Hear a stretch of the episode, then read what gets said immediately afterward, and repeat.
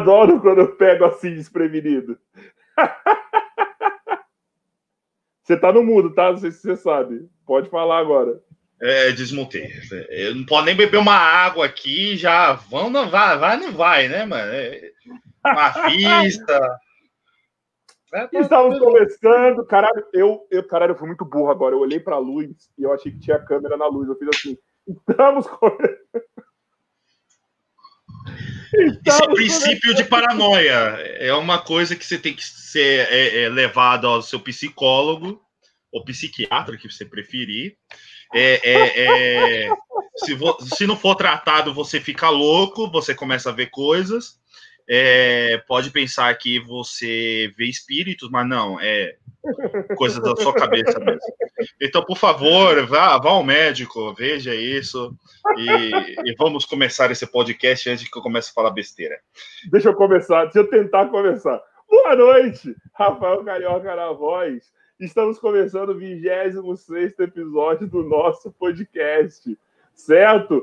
Hoje, um episódio muito especial com uma pessoa que eu não vejo há muito tempo, mas vai ser um papo muito foda. Mas antes de mais nada, já, ele já falou aqui, antes de botar o nosso convidado aqui, antes de apresentar direito, eu quero falar mais uma vez do meu co-host substituto, que vai ser figurinha carimbada aqui, nas ausências de Felipe Coutinho. Estamos com ele aqui mais um dia. Bumbo! E aí, Opa. irmão, como você tá? Beleza? Olha, é, foi, uma, foi uma semana longa faz muitos dias que eu não te vejo. É, eu acho que esse tempo todo. Já, já, já rolou a vacina de, desse tempo que já que a gente não se viu? A vacina do Covid, mano. Nesse tempo que a gente não se viu. Pô. Aqui no bairro, já? No já, bairro, já rolou, já, já tá rolando o baile, funk e tudo, né? Ops, Maravilha, é isso aí. Então, eu, eu, fiquei sabendo que hoje a gente vai entrar no shape, né? Peraí, você pode dar um oi pra galera que tá assistindo ou você vai ser mal educado? Não é só eu. Oi, gente! Tá olá, é, como é que vocês estão? Você que é um cara novo aqui na, nos podcasts, tem que se apresentar olá. para o público. Tem pessoas te vendo e te ouvindo. Eles estão me ouvindo? Achei tem, que eu era mímico. Eu achei tá que eu estava dentro. Tá te ouvindo. Eu achei que eu estava dentro de uma caixa aqui, sabe? Dentro desse cubinho aqui. Eu achei. Ó, oh, para você que está no Spotify, para ter a experiência completa do Bumbo aqui, você tem que estar tá no YouTube também, tá? Eu quero sair dessa caixa, me sai da. Eu, eu quero sair, eu tenho, eu tenho, mano, eu tenho medo de buraco. Você tem medo de buraco? É, buracos pequenos, eu gosto de buracos grandes. Então, em buracos grandes. Seja educado se apresenta para quem está vendo, por gentileza. eu sou o Bumbo, Bruno, Silvio, que vocês preferirem, da Atena, da Pena. É, é, mano, o que vier à tona, eu estou aqui. Posso ser tudo que você quiser. Hum. É, isso ficou meio, meio, meio estranho, mas estamos aqui para alegrar vocês. Estou aqui de. Pera, pera, eu sempre me confundo. Estou aqui de suporte desse ser que pediu minha ajuda. E. Meu, estou aqui. Vou ajudar, tá. Vou, vou fazer o que é possível. E me falaram. Agora eu vou falar de novo. É muito prazer, sou o Bruno. É, me falaram que, que a gente vai entrar no shape hoje, né? E ah, é eu voltei para academia hoje, né? Eu voltei para é. academia hoje, né? E, e é meu xará o. o, o Você não entendeu? Voltar para o shape voltar pro shape, ao invés de associar com skate, eu associei com academia. Shape, hã? Hã? É. Eu tô parecendo o do Pernalonga. Você faz um muque e o bagulho vai para baixo.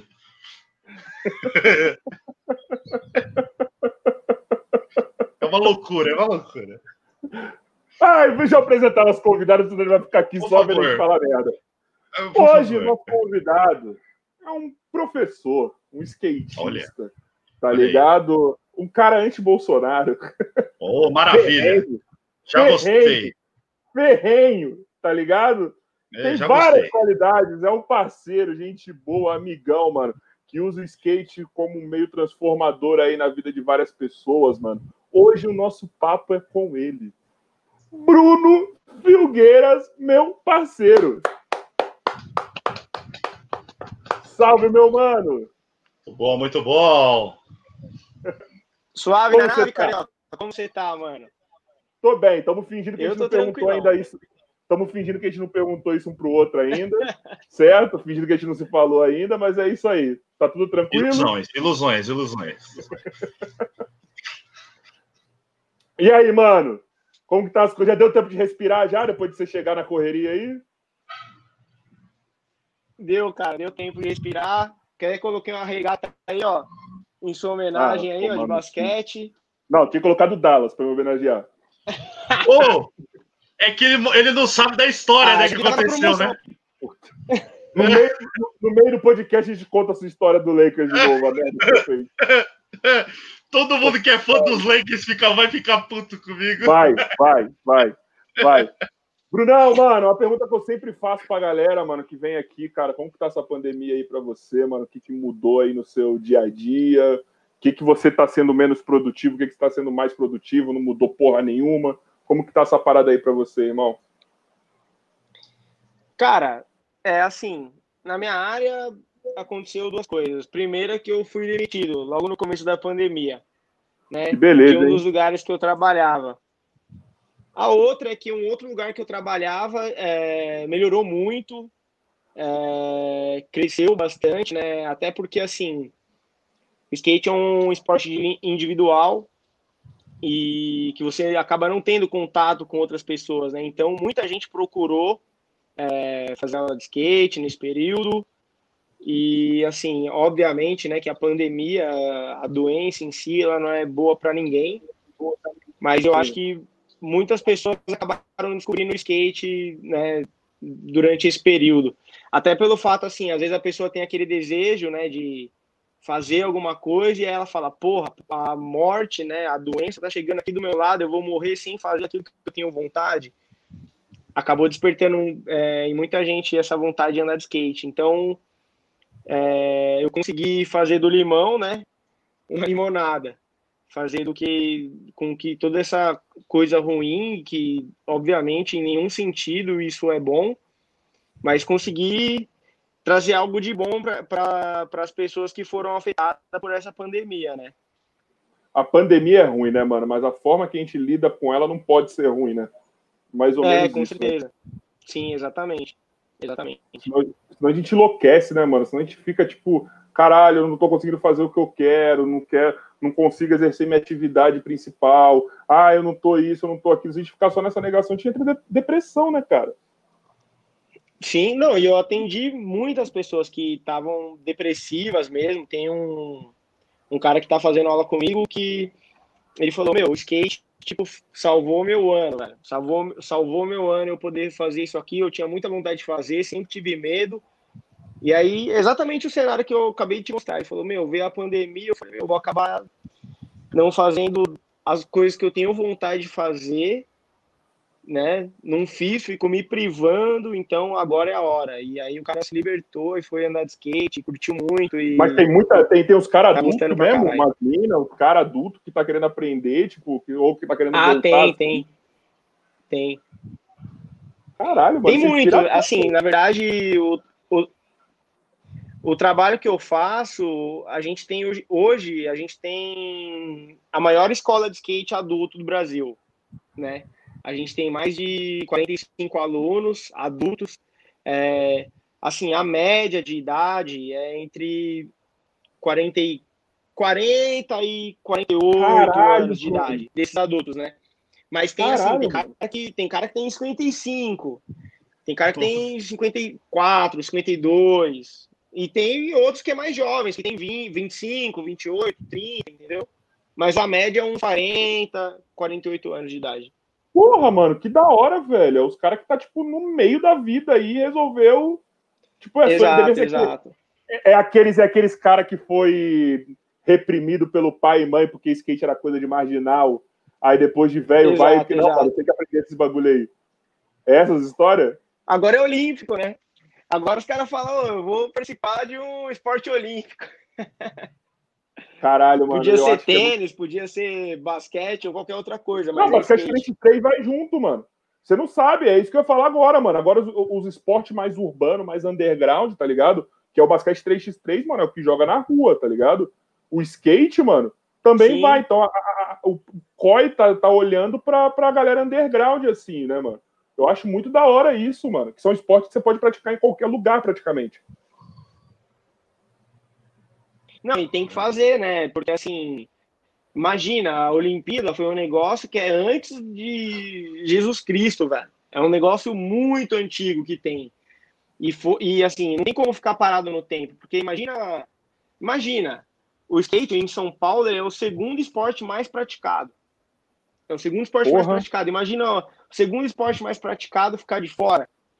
Porque lá na época de Atena lá e tudo mais, não tinha skate naquela época e não vai entrar. Exato. Na verdade, assim, eu vejo é, que a Olimpíada ela precisa mais do skate do que o skate precisa da Olimpíada. Sim. Sim. Porque a Olimpíada ela precisa se renovar para ser atraente para o público. Os jovens, Verdade. eles têm que ver a Olimpíada e, e, assim, ele tem que se enxergar ali dentro. É, pode, pode ser que ele não se enxergue como um atleta de alto desempenho, né? Mas ele pode se enxergar assistindo e fala, pô, na Olimpíada... Senão fica uma parada um muito aristocrata. eu não fica muito aristocrata, assim, o bagulho, sabe? Exato, exato. É mais difícil acesso, é bem... Um negócio, é, tipo, muito impossível de eu chegar. Se não chegar perto do, de quem gosta do negócio, não vai sair, vai perdendo interesse até uma hora que a Olimpíada vai ser só um negócio que tem de quatro em quatro anos, entendeu? Eu, eu, sei que, eu sei que o surf também tá nesse, nesse meio que ramo junto. Eles estão andando junto, o skate e o surf. Sim, tá. Tá, tá, tá no mesmo nível, não? Os dois o vieram juntos. Surf, o foda do surf é que ele depende de condições naturais para acontecer, né, mano? É isso que é foda, tá ligado? De esporte como surf, assim. Ele depende Exato. muito, por exemplo. Mas, é, país... é, mas agora.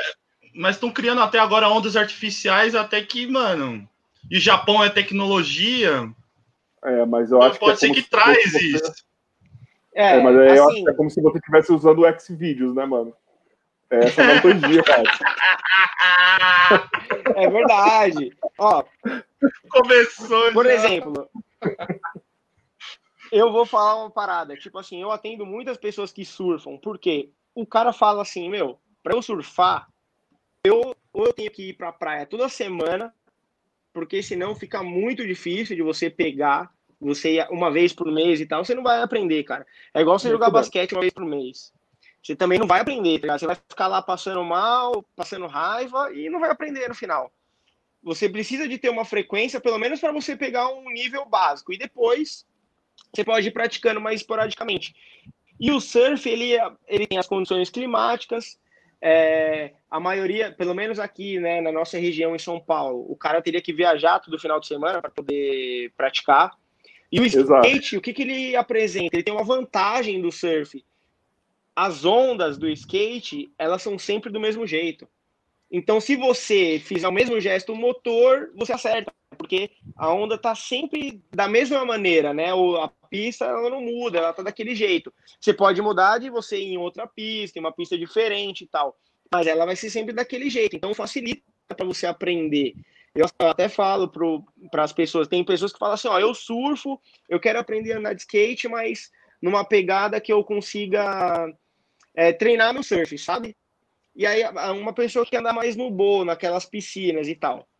Então muitas vezes a pessoa vai andar de skate para treinar o surf, porque ela fala, pô, eu não consigo ir toda semana para praia, né? Eu só consigo ir, sei lá, de 20 em 20 dias, uma vez por mês e tal. Se eu andar de skate, eu consigo, né, me manter ali, treinar equilíbrio e tudo mais. E aí o cara, às vezes, o cara começa a gostar mais de skate do que surf, porque ele fala, pô, skate eu posso fazer direto. Eu tô aqui, ah, tá foda o trampo, vou lá na pista andar de skate. E, e pronto, tá ligado? Ele não precisa levar prancha, uma carada de coisa lá e ainda depender das condições da natureza para praticar, né? Aí, mas uma é dúvida, eu tenho uma dúvida na questão, tipo, esse povo que vem do surf, eles preferem mais o skate desses de rua para fazer manobra ou mais os long mesmo para curtir a rua, pra descer, descer morro, essas coisas assim? Ó, assim, tipo, o longboard, ele é uma opção para as pessoas que não querem muito, tipo assim, as pessoas não querem se machucar, sabe? As pessoas falam, não, eu só quero passear com o skate. essa pessoa procura o longboard. A, na maioria das vezes, as pessoas que são do surf, que vêm para o skate, são pessoas que já têm um nível legal de surf. Ela consegue, tipo, surfar legal e tal, e ela fala, pô, eu quero, de repente, treinar uma rasgada, treinar uma manobra no surf, eu quero aproveitar o skate para isso. Então, é uma pessoa que ela já tem uma base de surf e aí ela quer praticar skate. E a, a pista onde eu trabalho, ela é uma pista para manobrar. Você tem que manobrar para Lá é muito lá. foda, Bruno. É no Rajas, né? Ó, é lá é da assim, hora, não, lá é foda. Não, a pista é a melhor de São Paulo, sem a menor dúvida. A mais completa, é, de melhor estrutura, com os melhores profissionais. Aqui, assim, é, é uma pista de skate realmente diferente de todas as outras que a gente tem. Que muitas vezes, assim, as pistas de skate em São Paulo são em todos os lugares, né? São skatistas, né? Então, por exemplo, o cara pega e recebe as pessoas como um, um skatista. Eu, por exemplo, eu não vou ficar com frescura de ah, não tem um sofá para eu sentar, ah, o banheiro não tá limpo, porque eu ando de skate nos lugares mais sujos que você pode imaginar né? No meio dos mendigos, no meio de um monte de coisa. Então, Paulo, tá exatamente, exatamente. Para mim não vai fazer diferença nenhuma. Mas existem as pessoas que não são skatistas, elas andam de skate, né? Como lazer e tal. Então ela quer ser recebida num lugar legal, num lugar limpo, num ambiente iluminado, ventilado e tudo mais. Então, é, para essas pessoas, essa pista realmente ela é um serviço muito profissional, muito acima da média mesmo. É realmente um lugar diferente para andar de skate. O que, que, que, diferencia ela, o, Bruno? Eu sei que, pô, beleza, não é um bagulho seu em si, mas é um bagulho que você tá lá todo dia, você fala que é do caralho. Qual que é o diferencial dela, assim, para qualquer outro lugar? Que tem o mesmo serviço, a mesma coisa. Ó, a primeira coisa que ela é diferente é que ela, assim, ela é a pista que tem a melhor estrutura. Ela tem, ela é iluminada, ela tem ventilação lateral, ela é uma pista alta que faz bastante diferença, né? A pista ser, tipo assim, a pista, o, o teto dela ser muito no alto, porque facilita a ventilação, na hora de você andar, você consegue andar por mais tempo em alto nível. Além disso, ela é bem iluminada, ela tem estacionamento, ela tem vestiário para depois que você andar de skate, você pode tomar um banho e tudo mais. E ela é uma pista assim que ela oferece a, a parte de street e a parte de bowl é, de uma maneira muito completa. Então, ela é uma pista completa e ela é uma pista que ela tem a melhor estrutura em pistas de skate em São Paulo. Então, assim, ela, ela faz a diferença mesmo. Você pode ver que, as, as, é óbvio, né? É uma pista que às vezes ela é mais cara do que as outras pistas para andar. Mas ela é mais Mas, cara porque ela devolve muito, né? Exatamente. Eu tenho amigos meus, é óbvio, né? Assim, eu ando de skate na rua. Eu andei hoje o dia, o dia inteiro de skate na rua. Eu não paguei nada para andar. E, mano, sorri, fiquei feliz pra caramba. Eu amo andar de skate na rua, né? Mas é, quem anda de skate na rua sempre se incomoda em pagar, porque o cara acostumou a andar de skate a vida inteira sem pagar nada. Então, quando ele fala, pô, vou pagar tudo isso para andar de skate, às vezes a pessoa chia. Mas é um lugar que ele devolve. Ele devolve tudo que você, que você paga né? Às vezes você vai pagar, sei lá, metade do preço para andar em outro lugar. A pista não tem papel higiênico no banheiro, não tem lâmpada no banheiro, entendeu? Quando você pensa só em andar de skate, na parte né, técnica ali de andar de skate, tudo bem, mas quando você tá pagando, você fala, porra, paguei para andar aqui, o cara não tem uma lâmpada no banheiro, cara. Né, o negócio tudo é largado, assim, é Acaba foda. assim, às vezes a pessoa faz a pista de skate pensando só no skatista. O skatista não liga para isso. Como eu te disse, eu tava andando hoje lá no meio dos mendigos, né? O Samu teve que buscar um lá, o cara desmaiou lá no meio do Varangabaú com um corote na mão. Do meu lado. O Samu Nossa. foi lá buscar ele. E assim, e tudo bem. E a gente, né, ô, chama o Samu e tal. É uma coisa que acontece normal. Mas é, às vezes a pessoa quer andar de skate num lugar melhor, né? Sem esses incidentes, assim, né? E aí ela procura Caralho, que com certeza é o melhor lugar de São Paulo. Não que o Corote precise de muito para derrubar alguém, Passou, tá ligado? Mas, mano. Não. E o engraçado, que o cara, tipo, chapou de corote, desmaiou, mano. Ele não largou o corote, mano. Não soltou o corote, mano. Desmaiava, o cara tava. É o meu veneno, meu veneno ah, fica aí. Porra, gastou 1,50 no bagulho, vai largar, cara. Travou de pode, corote. Mano. Esse pode falar que travou de corote. Pô, tá 1,50, caralho. Imagina perder 1,50 no bagulho desse, mano. Ô, corote é o veneno que a galera Pesado. mais ama no mundo, né, cara? Pesado. Pesado, mas eu gosto dá, também. Né? Na crise não dá pra dispensar nada, né? Não dá, não dá. Em certos rolês é muito bom. Eu tomo muita é coisa bom. ruim, mas o corote eu não consigo tomar, mano. Mano, eu acho que o ah, corote depende do corote, gente, bebe, mano. Geladinho. Com certeza, é. com certeza. Mano. Corote mata. Cara, você toma um corote e fica de boa, velho. Com certeza, é o melhor imunizante. Confia. Confia, é, mano. Confia. Eu, eu, acho, eu acho que foi isso que me salvou esse ano, cara. Porque eu bebi de corote no carnaval. É brincadeira. Ué, quantos mendigos? Tá imunizado até agora, mano. É, mano, eu peguei chuva, peguei um monte de coisa, eu não peguei uma gripe esse ano, velho. Não, não resfriado. Quantos mendigos você vê com Covid, mano? Fala pra mim um. É o corote, caralho. É o corote. Aí, mais, mais, é. mais, um antídoto que a gente coloca na nossa, na nossa, na nossa lista é o Ozzy e agora o corote. Já coloca aí, já são dois. Já. Se você não entendeu, vá para o episódio de segunda-feira com o Pode DPC confiar. que você vai saber. o Ozzy oh. foi é o primeiro. Oh, o, o, DPC é meu parceiro, velho. Mano, cara, quando eu vi lá no Face aquele dia, eu desacreditei. Ele é meu parceiro. Mano, mano ele é muito engraçado, mano. DPC, eu te deu só risada aqui segunda-feira, mano. Foi a segunda vez que ele vem. Semana que vem ele tá aqui de novo. É o cara que mais vem aqui, é sócio já do podcast. Ele tá fazendo nada, ele brota ele é aqui. sangue bom demais. Ele é. Hoje eu tava andando de skate com o irmão dele, né? O irmão dele anda de skate comigo, sei lá, desde acho que 2005, assim, faz uns 15 anos que eu ando de skate com o irmão dele, o Sandro. Mano, ah, e aí, tipo, sempre colei. Eu sabia que era irmão É, dele. hoje, inclusive, eu tava com ele, mano. Ele eu vi lá no Hoje eu tava lá com ele. Eu vi lá, mano, eu vi lá. Bruno, deixa eu te falar, mano. Ó, voltando ao bagulho das Olimpíadas lá, mano, e eu acho que o skate, ele é um puto esporte olímpico, porque ele. Caralho, ele é, é que nem ginástica artística, tá ligado? Você tem várias modalidades, mano, dentro do mesmo esporte. Tá ligado? Você pode, tipo, rampa, street, você pode, tipo, mega rampa, se a galera quiser, foda-se, entendeu? Tipo, mano, você tem muita coisa, cara. Você pode ter várias competições dentro de, de uma só. Tipo, é mais ou menos isso que os caras vão fazer nas Olimpíadas? Você já, tá, você já tem alguma ciência dessa parada aí? Então, é assim, é... nas Olimpíadas vão ser duas modalidades, né? Uma modalidade é o street e a outra modalidade é o bowl, que é aquelas piscinas, né, ah. que a galera anda. E assim, tipo, o street, ele é a modalidade que mais tem praticantes.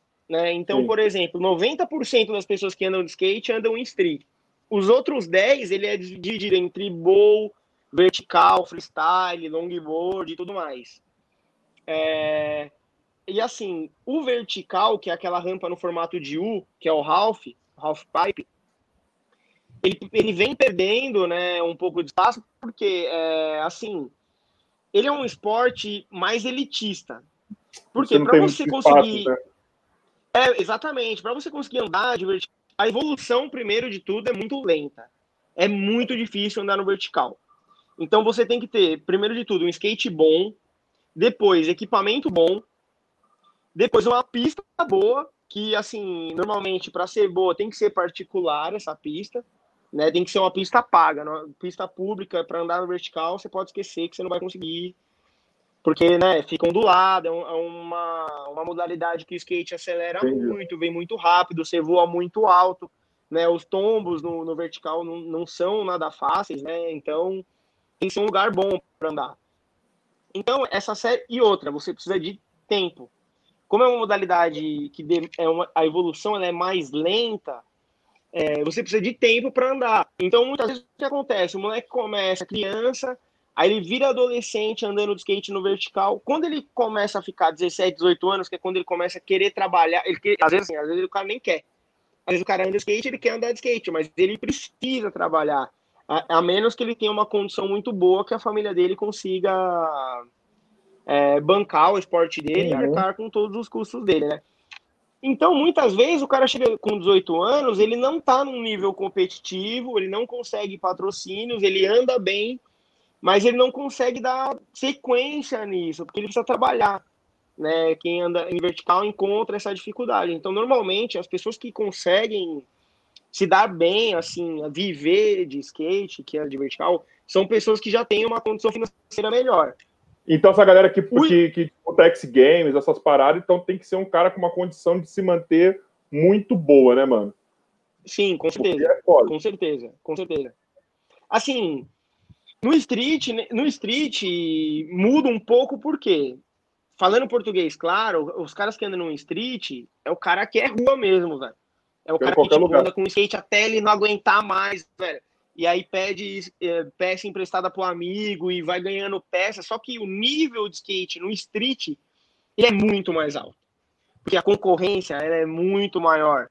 Tem muito mais pessoas que praticam, que se dedicam e que, enfim. Então, o, por isso que assim, 90% dos praticantes são praticantes de skate street. E os outros 10 é dividido nas outras partes, porque é, tem particularidades que é determinante para uma pessoa conseguir viver de skate ou não. É, Entendi, é, dependendo da condição financeira, o cara não consegue viver de skate. É, se ele for. No bowl, muda um pouco. No bowl, a evolução não é tão lenta né, como no vertical, porque as rampas são menores. Né?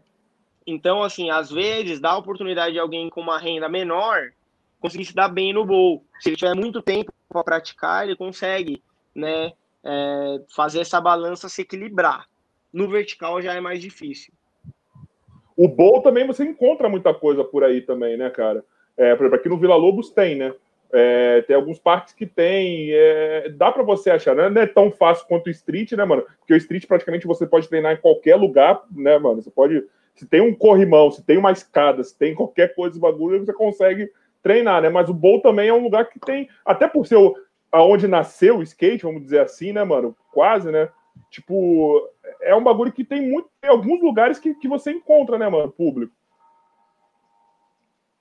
É, que assim, ó, por exemplo, o skate, ele nasceu como? Ele era, ele veio do surf, né, derivado do surf, não tinha onda, os caras catou uma pranchinha, é, adaptou um patins Rapidão, Bruno, pode cortar, rapidão. Te cortar rapidão. Pessoal, quero mandar um salve pro pessoal do chat aqui, ó. É, o Henrique, nosso 01 aí, nosso único fã, tá aí. Pessoal do grupo lá da Série B, tá tudo em peso aí. Pessoal que olha o canal da rapaziada aqui, se inscreve lá, dá uma força pro pessoal, tá? Pessoal aqui de canal de futebol, tem um monte de coisa, mano. Dia 23 sai o, o, vídeo do evento aí que a gente fez lá no TV Boleiragem. Então dá uma força pra galera aqui, tá? E um salve para vocês aí, meus mano. Fala aí, Brunão, desculpa. E se inscreve no canal aqui. E por falar, e por falar, já tá falando aí do pessoal comentando. Tem um falando aqui pro Bruno também, mano. O, o Rafael Ramos falou que foi você que ensinou ele a andar de skate aqui, ó. Ah, é. Aí, ó.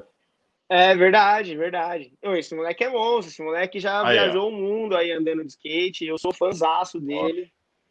Ó. Fãzaço.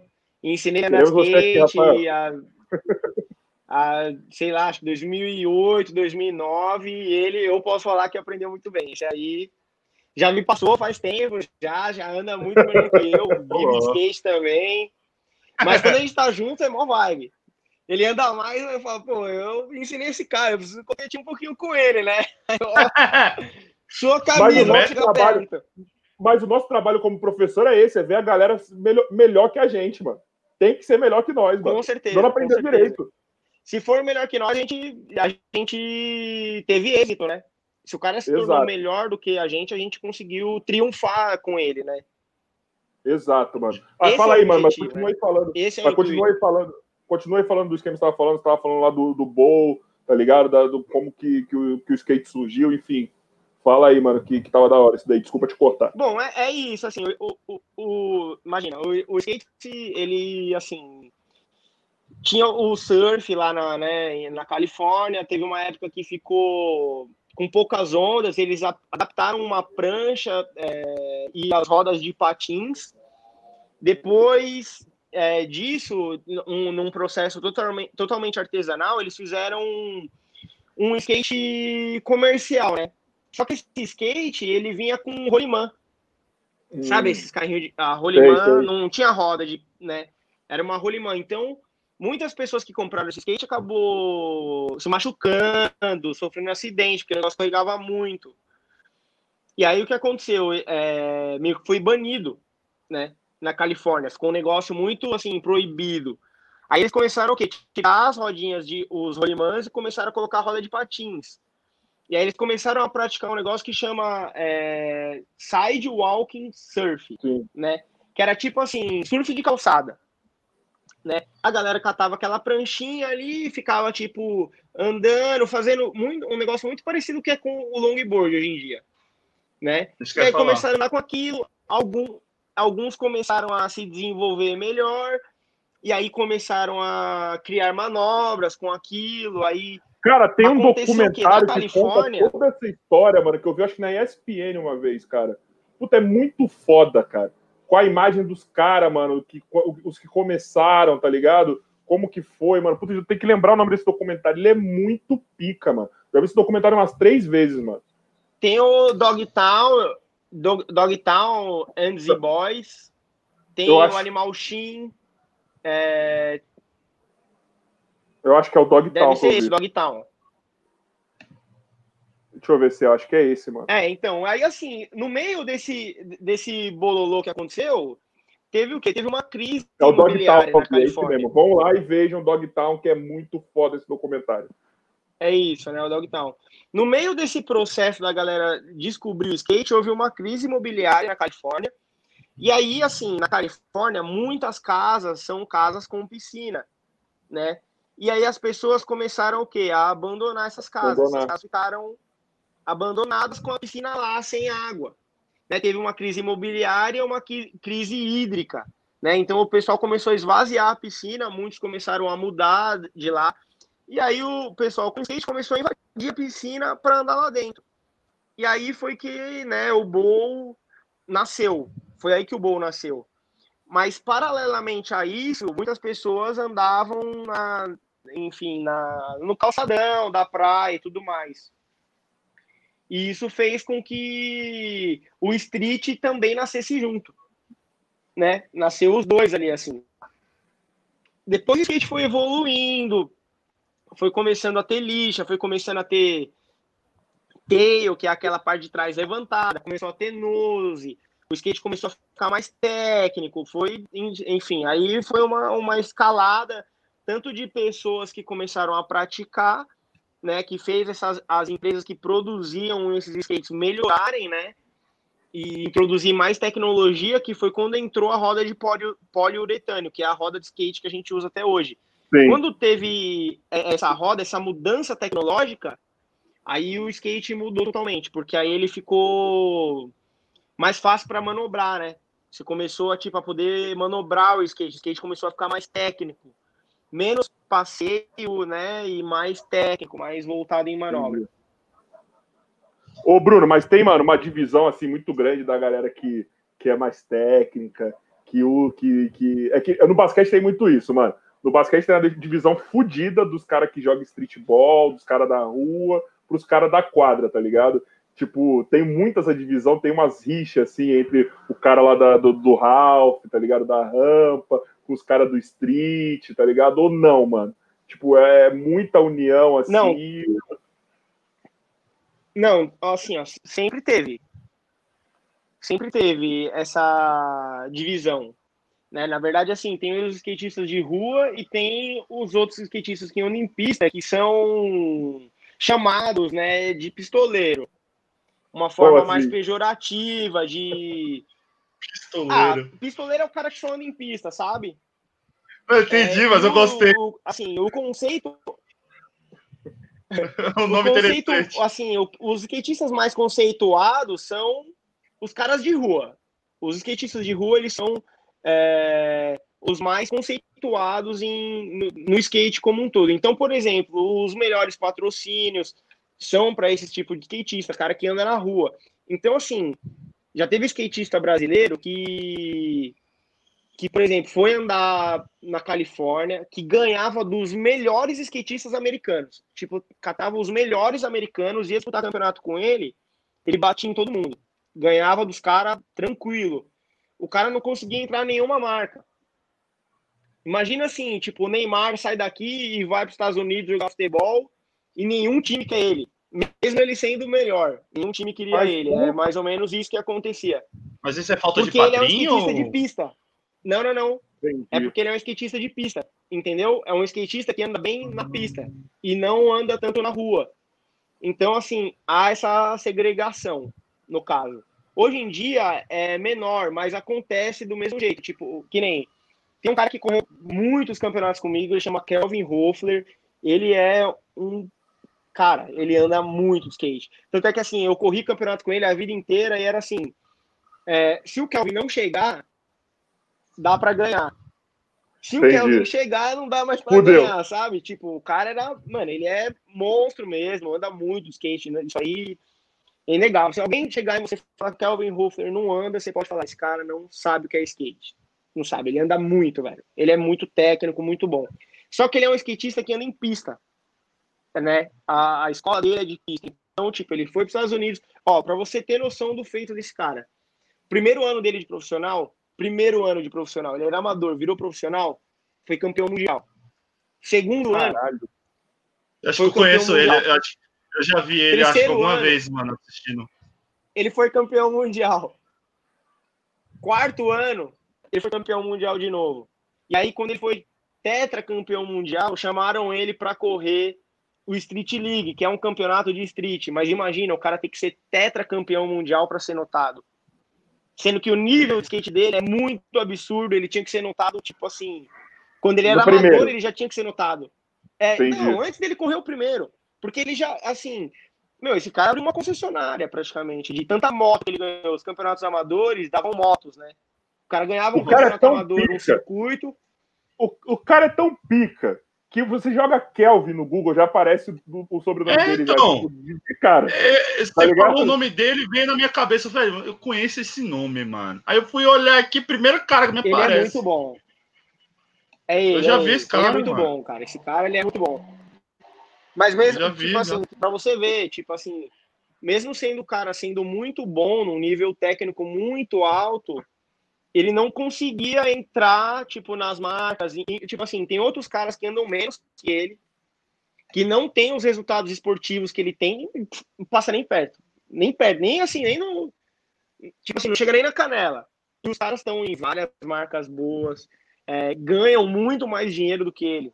Então, assim, o skate tem esse lado, né? Não é. Você pode ser esportivamente falando o melhor, mas se você não tiver esse conceito, que os skatistas de rua têm, fica mais difícil, né?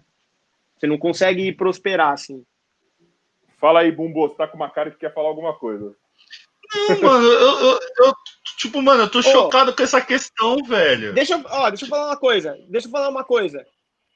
Eu já volto. Eu só preciso ir no banheiro. Mas eu preciso de vocês. Eu tô muito apertado, preciso ir no banheiro. Vou deixar você aqui no Mano, mas aqui vou te falar que no basquete é muito parecido, Bumbo. Tem os caras que jogam. É que no futebol também, mano. Tá ligado? É tipo os caras da várzea, os caras da rua, tá ligado? Tem muito, tem muito essa parada, mano. Sabe? De tipo. Mano, você não é bom aqui, você é bom lá com tudo. Sabe? Quando você tem tudo, você é bom pra caralho. Quando você tá com skate foda, numa pista boa, entendeu? Mano, é muito foda isso no esporte, né, cara?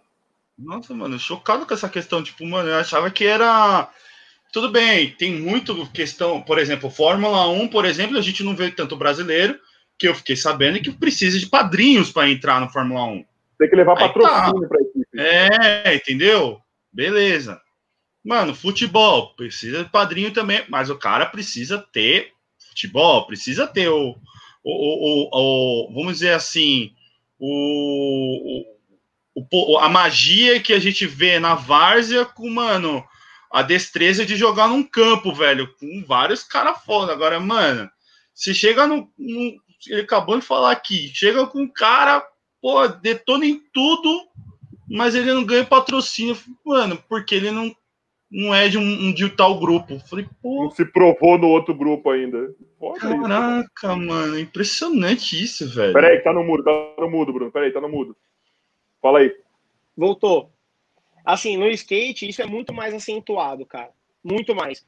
Porque, por exemplo, você imagina, tipo assim, imagina que o Neymar jogando no Santos, fazendo tudo aquela bola que ele fez, né, porque ele jogasse aqui, é, nenhum time da Europa ia querer o cara. Você imagina isso? É, não mano. teria como, é impossível. Mas, Mas se dá tem. por quê, Bruno? Mas isso se dá por quê ainda? Por que, que não mudou isso ainda? Por que que... Por quê, mano? Porque, assim, ó, o skate, ele vem de uma contracultura, né? Então, muitas vezes você vai falar para um cara, dependendo de quem... Uma, vamos supor que você vai entrevistar um outro skatista aqui. Ele, ele vai falar, skate não é esporte. Skate é filosofia de vida, é cultura e tudo mais. É então, arte. Assim, nem exatamente. Então, assim, como que você julga a arte? A cultura? Você não julga. E no campeonato vai, vai, você julga. Então, se o cara vai, tipo, vai assim, assim, levar o skate como cultura, como, como arte, o cara que faz um skate competitivo, que é julgado lá, ele fala assim: skate é arte, skate é cultura, skate não se julga. Então, o que você faz dentro de um lugar que julga skate não interessa para mim. Entendeu? É mais ou menos essa a questão. Tipo, e nos Estados Unidos, que é o principal mercado, eles levam muito isso em consideração, entendeu? Então, às vezes, o cara, tipo, o cara é, não se destaca nos campeonatos, mas ele anda muito bem na rua. Ele grava as manobras dele e, e posta e sai nos lugares e isso é levado muito mais em consideração do que o cara ser campeão mundial ou qualquer coisa do tipo. Mas isso agora. Né? O skate de rua, ele com... tem isso. Mas isso agora com rede social, tá ligado? Na rede social, no Instagram, na porra que for, todo mundo pode gravar o que tá fazendo, tá ligado? Seja num treino na rua, seja num treino na pista, seja num treino na puta que pariu que for. Isso daí tá sendo um divisor para mudar isso daí, porque assim, até mesmo o cara que não quer ser é, um símbolo, o cara acaba sendo. Entendeu? Porque nada, nada tem ali alguns registros do cara ali ele está inspirando alguém. Né? Então, tipo, a rede social está sendo um. Com certeza, sim. Está mudando isso, Bruno? Não, assim, por exemplo, na verdade, o que acontece? Antigamente isso já acontecia né? Porque só que assim, os caras que se destacavam mais andando na rua conseguia mais espaço em revista, em é, magazine de skate, de vídeo, né? Tipo vídeo que saía mensalmente ou bimensalmente, tudo mais. Hoje em dia, o cara que não conseguia entrar nessa panela, um cara tipo do interior, um cara que, por exemplo, fala assim: ah, eu gosto de andar de skate, mas eu não gosto desses holofotes, de revista e tudo mais esses caras conseguem ser vistos agora. Coisas que, que antes não conseguiriam, porque só quem estava né, nas revistas, estava em evidência ali. Então, assim, isso subiu muito o sarrafo. Porque às vezes você vai andar num pico, aí você fala assim, sei lá, eu vou andar no Vale do Baú hoje. Aí eu falo assim, pô, eu vou gravar uma manobra e vou fazer uma foto de uma manobra. Tem que ser uma manobra que os caras não deram ainda, que ninguém deu ainda, né? Tem que ser uma manobra inédita. Agora o cara posta no Instagram e já fala, puta, já foi essa, essa, essa, essa, essa, essa, essa. Aí sobra né, um número menor para você fazer. Então, assim, a rede social aumentou o nível de skate, ao meu ver. Porque antigamente você gravava uma coisa e você guardava isso dois, três, quatro anos até você soltar. Uhum. Hoje em dia não dá mais para fazer isso, porque você gravou um negócio há três anos atrás, vem um outro moleque e já fez um negócio melhor do que o seu e já soltou. Então, tipo, você vai guardar aquilo, você vai soltar depois, cara, ah, mas beleza, você deu isso aí, mas um outro cara deu um outro negócio muito melhor, né? Então, meio que, assim, a rede social fez isso, né? Tipo, fez o sarrafo do skate, o nível aumentar. E você deu ficar, é, oportunidade você tem que ficar ligeiro mundo, né? inventando, né? Você tem que ficar ligeiro inventando a todo momento alguma coisa, tá ligado? Sim. E registrando, né? Ah, então o sarrafo vai lá no alto também, né? Isso daí é foda, né, mano? Com certeza. Mas skate de rua é isso, né? Não tem muito como fugir. É, na verdade, assim, enquanto, por exemplo, o, um skate competitivo em pista, você tem um dia para competir, Né? Você tem um dia, uma hora marcada, você vai lá e compete com outro skatista. No skate de rua, você não tem dia, a competição é o tempo todo. É o tempo todo. Você dá uma manobra lá, o cara viu que você mandou uma manobra ali, o cara vai tentar uma melhor. E aí vai vir Sim. outro e vai tentar melhor do que aquele cara que tentou uma melhor que a sua. E aí assim vai, entendeu? Um puxando o outro. Entendi. Eu andando, eu andando na Paulista, eu, ou, ou, no. Algumas vezes lá na. Esqueci o nome do, da praça, mano. Que, que é famosa também, o pessoal fica lá. Isso. Tipo, mano, você fica lá, mano, de boa, tô conversando com os amigos, aí do nada você vê o cara fazer a manobra. Aí beleza. Aí do nada vem um outro cara, mano, e já quer fazer logo em seguida, velho, para tentar sei lá, fazer um pouco mais distante a mesma manobra, ou quer fazer algo mais mirabolante na, na manobra em si. Aí eu fico olhando aquilo e falo, caraca, mano, competição braba e são amigos. Ô, Bumbo, seu skate ele é especial? Não, na, ver... na verdade, assim, a competição. O meu? É, porque, pô. Eu não ando, cara, eu só, eu só fico olhando. Ah, eu pensei que você tava andando, não, desculpa, eu pensei que você tava andando. Não, Caralho, não, andei, não. Esse skate aí tem que eu, dar... eu vou andando, eu vou andando, eu vou andando. Não, caralho, já falei, esse skate aí tem que. É, é, é de adamante, é de adamante o, o meu skate. Só um minutinho que temos uma presença especial aqui no chat e mais uma vez não está aqui, tá? Felipe Coutinho, co-host oficial desse podcast, está aqui, né? Quer dizer, está viajando, porque, né? Enquanto eu estou em Osasco, ele sempre está viajando, certo? Mas só queria dizer que estou com saudade de você, tá? Espero você em breve aqui. Não estou tirando o valor do bumbo, né? Mas isso aqui também é seu. Sem de nada. Desculpa, tá vindo a piadinha de gordo aqui, gordofobia. Vai, continua. É, é isso, cara. É isso. Na verdade, assim, é, o skate, é, essa competição que o Bumbo falou, ela é o quê? Ela é uma competição que ela existe com consigo mesmo. Então, por exemplo, eu dei uma manobra em um lugar, eu vou querer, na outra vez que eu for, eu vou querer mandar uma manobra melhor. E aí, e assim, e aí, que nem, quando eu comecei a andar de skate, era assim, tipo, assim, eu comecei a andar de skate de uma maneira muito clássica, eu vejo. Eu jogava futebol, eu amava jogar futebol, eu amo jogar futebol. Eu amo assistir futebol, jogar futebol, gosto muito de futebol. Só que aconteceu, eu jogava é, futebol em um lugar que era numa comunidade. Então, assim, eu cheguei lá depois, o time já estava completo, eu cheguei lá, na época eu jogava, eu jogava bem na época, eu sabia jogar em todas as posições. Na verdade, assim, acho que o que me diferenciava na época era o quê? Eu lia muito sobre futebol, né, quando eu era criança. Então, eu sabia exatamente o que fazia qualquer posição. Então, se o tre... a menos assim, até goleiro eu sabia jogar. A única coisa que eu não sabia, tipo assim, com fazer bem, era ser um, um centroavante, que é aquele cara que com dois toques na bola, o cara faz o gol. Isso aí eu não conseguia fazer. Sim. Mas todas as outras posições eu sabia jogar, sabia o papel técnico, então eu sempre estava no time titular, porque qualquer pica que acontecia, eu ia lá e falava, põe o Bruno que ele sabe jogar em todas as posições. E aí o que acontecia? eu ia jogar lá com os caras, os caras me, mano, me batia mais, eu apanhava mais que o Judas, velho. Eu apanhava de todo lado, porque aí falava, puta, o outro meu amigo que é titular não tá no, no, time titular porque você tá no lugar, então você vai apanhar, velho. E aí eu apanhava até, muito. Até se arrebentar muito. e o outro entrar no teu lugar.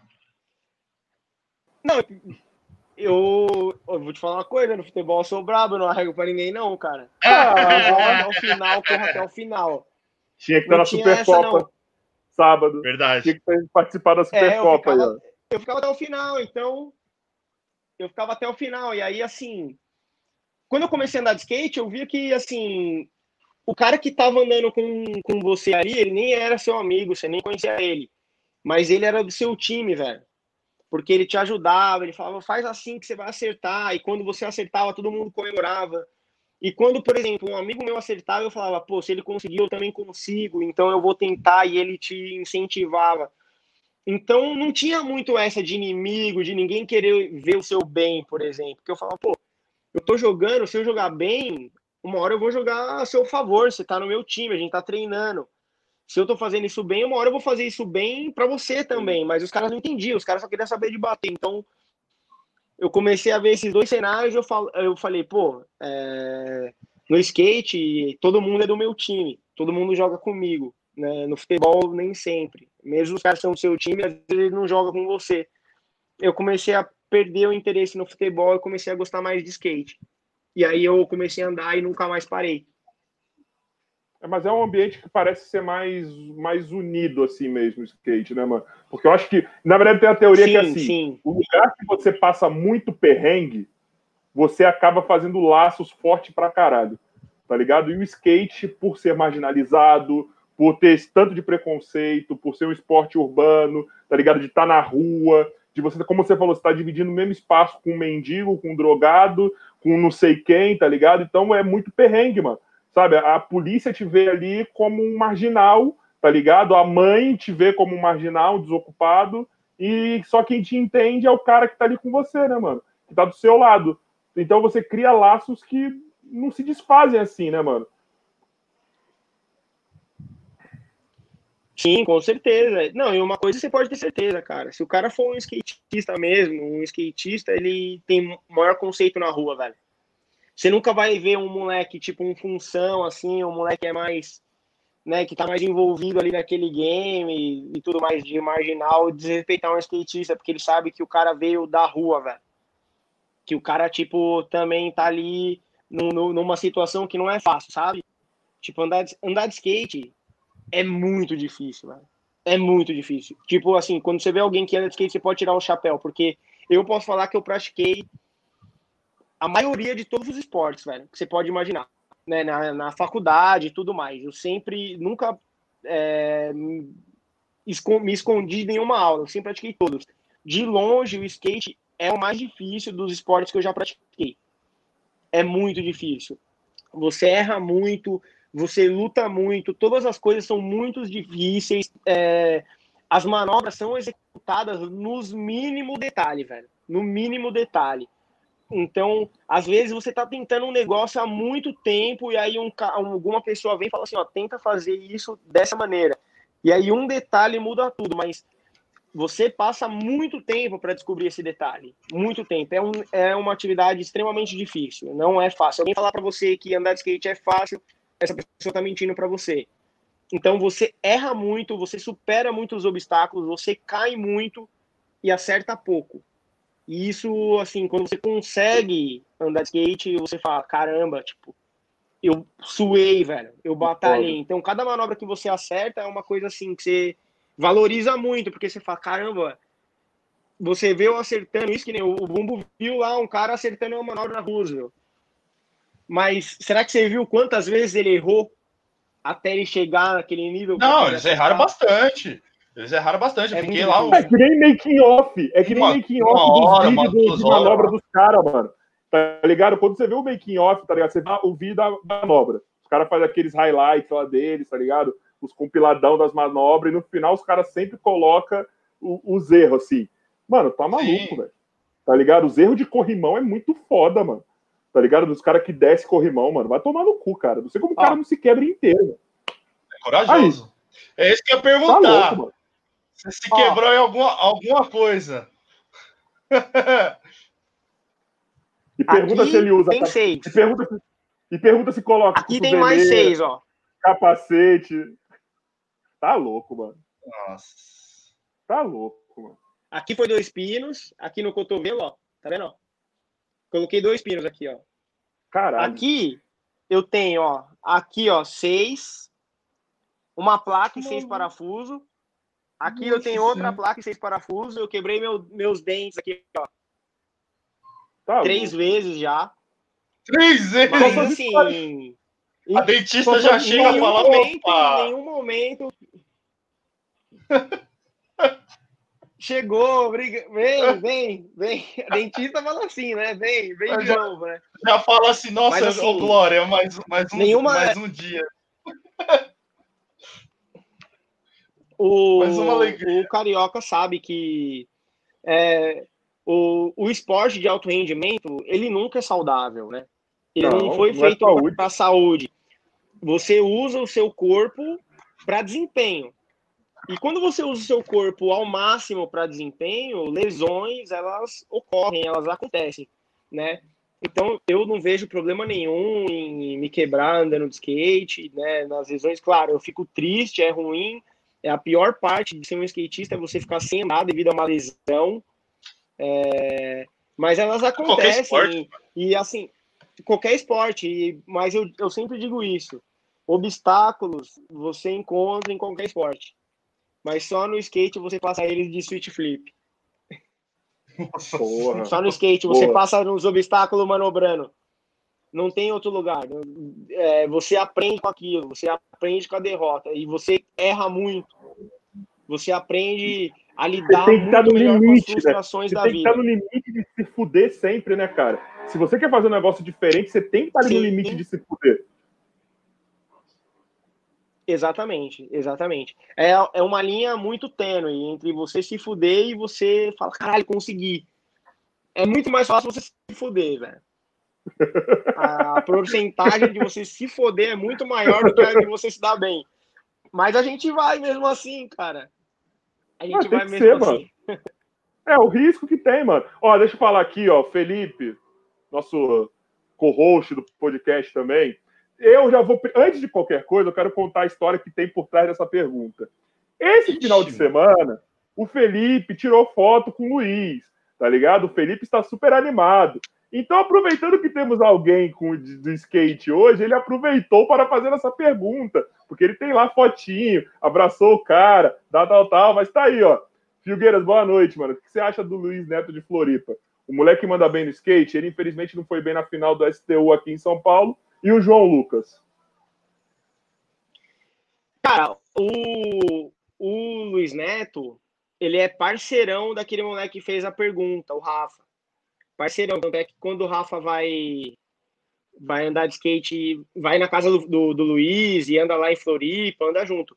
O Luiz é um cara que, mano, anda de skate bem pra caralho. Ele é tipo é uma, uma geração nova que vem chegando aí, que vem chegando forte, que anda bem, que tem skate no pé, que é, consegue andar bem na rua e andar bem na pista, né? Um cara bem competitivo.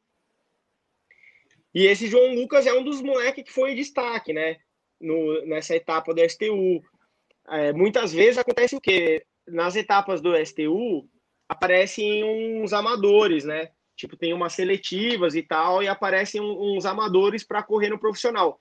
Quando entra esses amadores, ele tem que entrar, tipo, lá no comecinho e ir ganhando, ganhando, ganhando, ganhando as etapas até conseguir chegar na final. Mas o que acontece? Tem uma diferença, né? É, dos amadores para o skatista profissional. Quando você é amador, você tem mais competições ao longo do ano. Né? As hum. competições de skate amador, elas são mais comuns o circuito profissional, às vezes você corre dois, três né, campeonato durante o ano. O que faz com que você tenha menos ritmo de campeonato. Faz com que você sinta mais a pressão.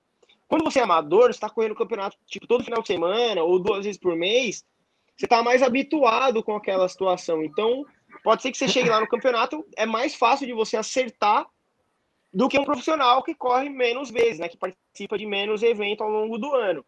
Então, muitas vezes, o amador vai correr no profissional e ele se destaca, né? Como amador no profissional. Às vezes ele passa para profissional e para de se destacar. Por quê? Porque não tem a mesma frequência né, de competir ao longo do ano. É, as chances dele. É, ele tem menos chance, né? Ao invés de competir, sei lá, 25, 30 vezes ao longo do ano, ele vai competir 5. Os então, caras profissionais eles podem mais. brotar nos campeonatos amadores? Ou não? Não. Não. No, no, skate, no skate você só sobe de categoria, você não desce. Então, por exemplo, sei lá, se eu sou um iniciante e eu corro um campeonato amador, tudo bem. Mas se eu sou um amador, eu não corro um campeonato iniciante. Nunca. Passou, subiu para categoria, subiu, não desce mais. Você só sobe de categoria, você não desce. Então não tem como os profissionais usarem alguns campeonatos amadores para se preparar. Então isso daí é, é, a, é a lei do não. skate mesmo, né? Entendi.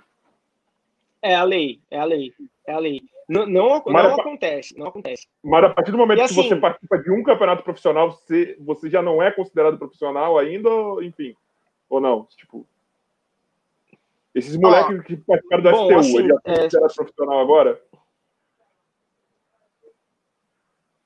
Então, depende.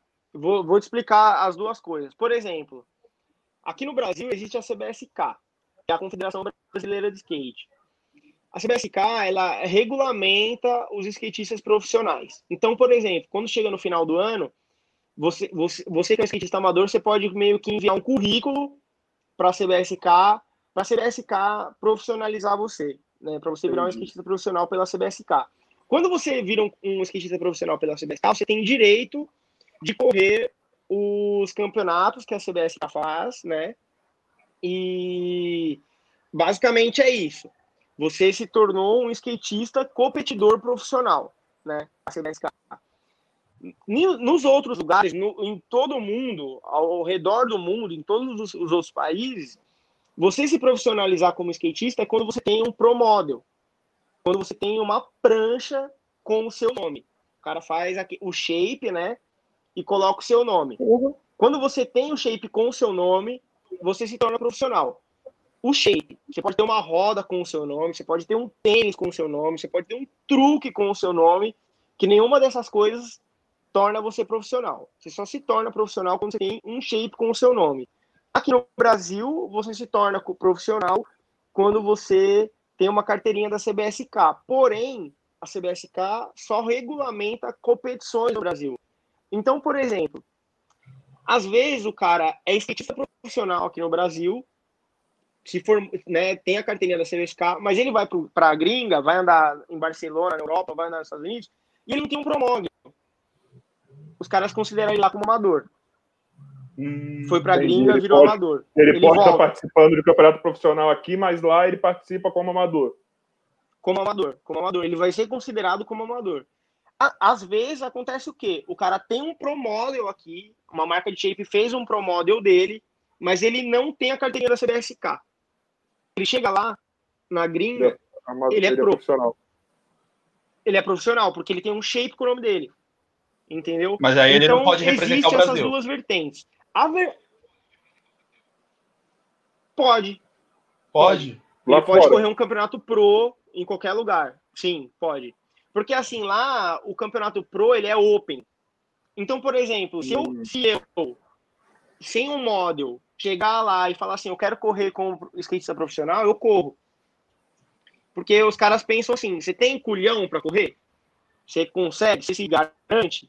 Então pode entrar. A inscrição é 200 dólares, você paga seus 200 dólares, você vai ter um minuto lá. 200 dólares, um minuto. Tá maluco. Você tem que confiar no seu taco. Se você não confiar, você não vai. Entendeu? 200 Então, dólares fala, é mais ou menos 200 dólares 300 pra- mil reais. Um por um minuto. Por aí, por aí.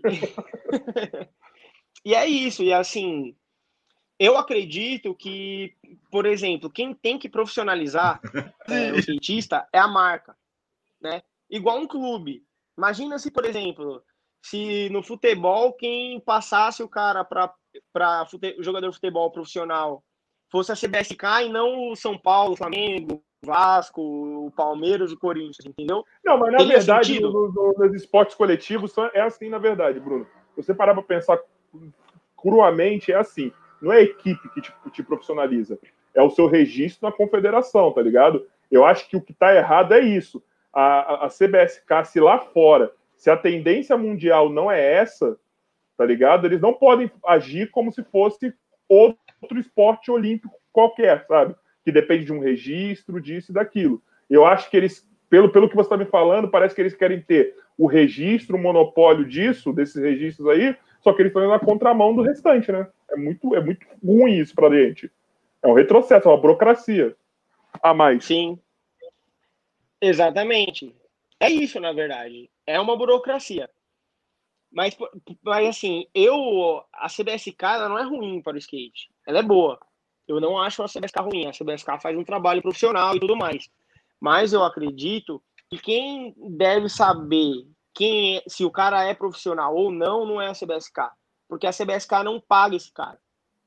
Entendi. Quem paga esse cara é a marca que patrocina ele. Se a marca que patrocina ele, que paga o salário dele, fala, você é skatista profissional, Quem que é a CBSK, velho? Pra falar que não.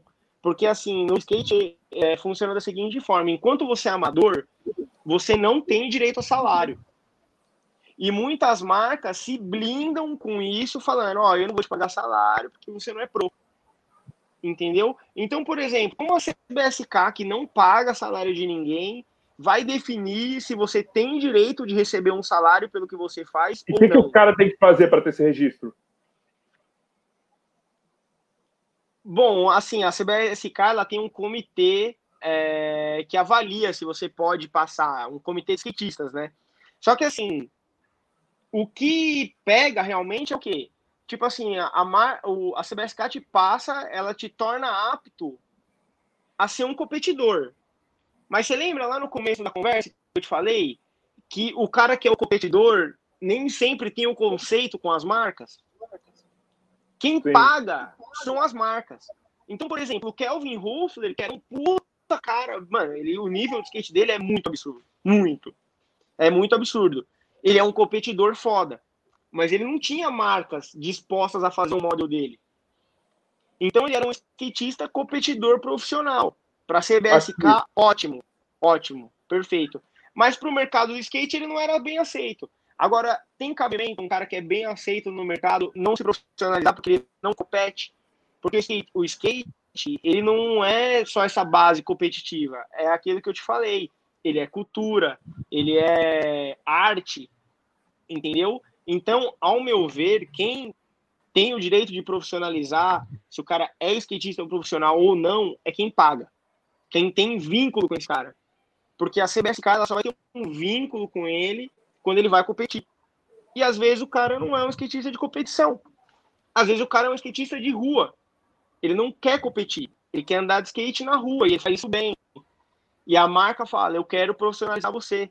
Eu quero colocar seu nome no, nos meus produtos e vender esse produto e você ganhar então, dinheiro se, em cima. Se a, CBSK, se, se a CBSK profissionaliza um cara antes dele estar tá patrocinado, tá ligado? A CB... Não, calma, antes de eu falar isso a, a CBSK pode, sem o cara dar entrada nisso, profissionalizar alguém, tipo, olhar pro cara, não, pera, esse cara não é amador.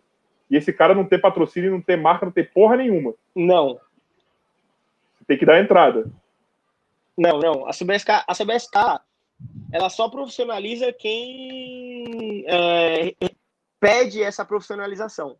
Ah, entendi. Né? Tipo, você precisa mandar para lá para poder passar nesse processo. Mas assim, que nem, sei lá, eu não sou um skatista de competição. Eu não tenho o menor interesse em participar do circuito da CBSK. Aí tem cabimento, tipo, a marca que me paga não me profissionalizar, porque uhum. eu não sou um skatista apto a, a, competir, sendo que eu nem quero competir.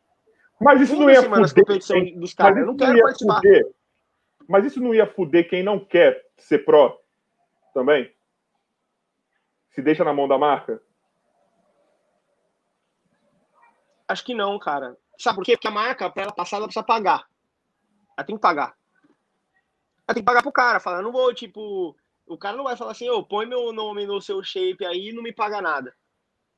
Tipo, ganha dinheiro em cima do meu nome e não paga nada. Isso não existe. A marca que quer profissionalizar um cara, ela quer ter o status de ser uma marca que, que tem um time profissional, ela vai ter que pagar royalties, né? Nem que o, a, a marca, assim, normalmente os acordos são o quê? a marca ela não paga, é, às vezes, salário, mas ela paga por shape vendido. E muitas vezes é até melhor, porque o cara fala, porra, eu vendo shape no Brasil inteiro, velho. O cara ganha comissão. Então, tem cabimento a CBSK que não paga nada para ninguém. Determinar se você pode sustentar a sua casa com skate ou não. Entendeu? Sendo que ela não paga. Quem paga é, é a marca, entendeu? Entendi.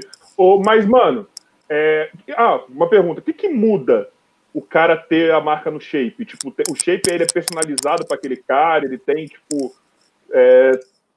Ou, o shape é uma parada única, comum a todos, e é só o fato de você ter a assinatura ali que, que, que é o diferencial?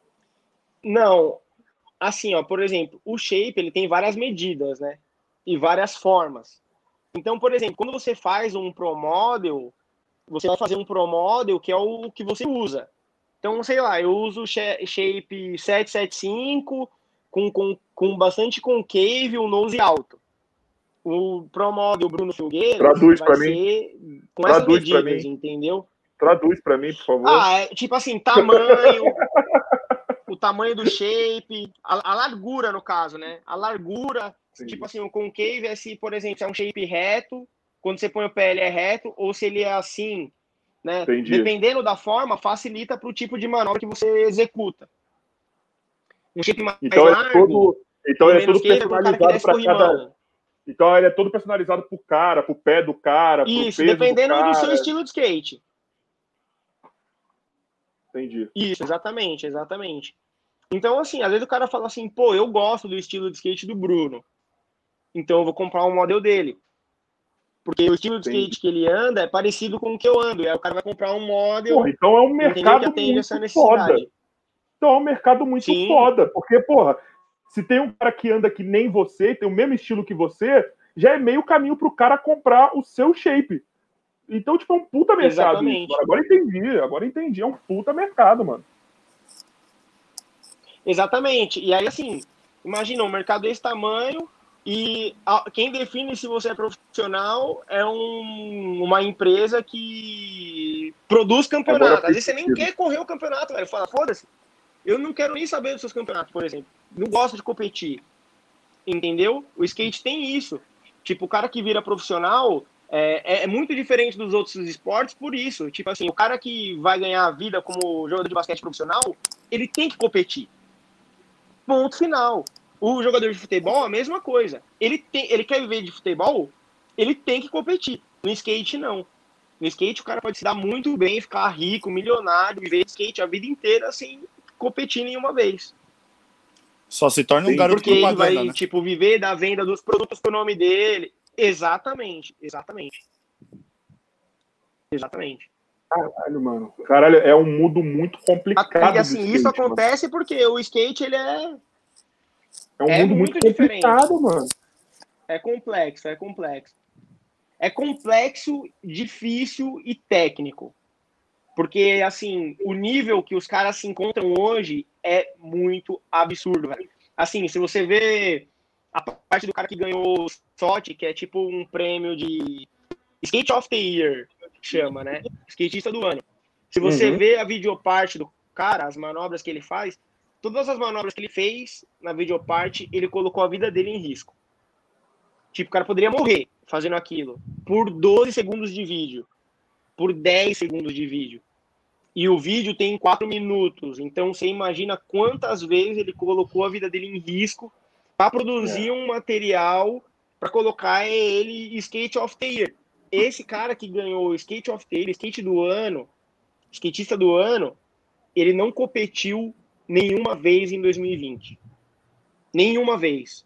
Imagina, tipo assim, o melhor jogador de basquete do ano não participou de nenhum jogo da NBA. Ganhou pelos jogo do NBB.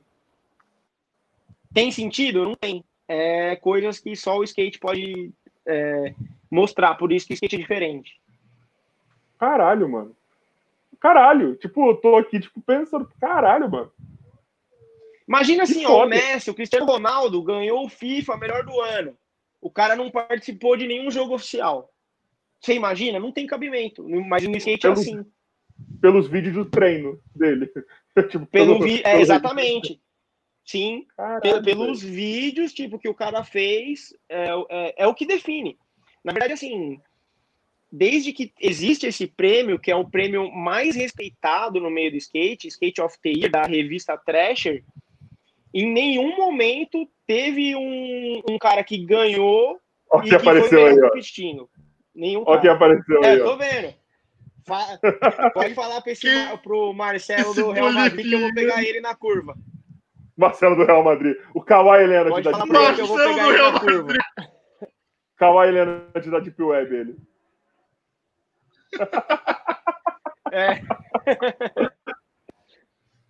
É o ca... Tem DPC um cara da diretoria também, que é parecido com ele, né? Tem mesmo. Tem ele mesmo. fica fudido que fala. Tem, eu esqueci, você chama qual que é o nome do cara, mano? Mano, é o Batora, é o Batora, é o Batoré, Batoré mano.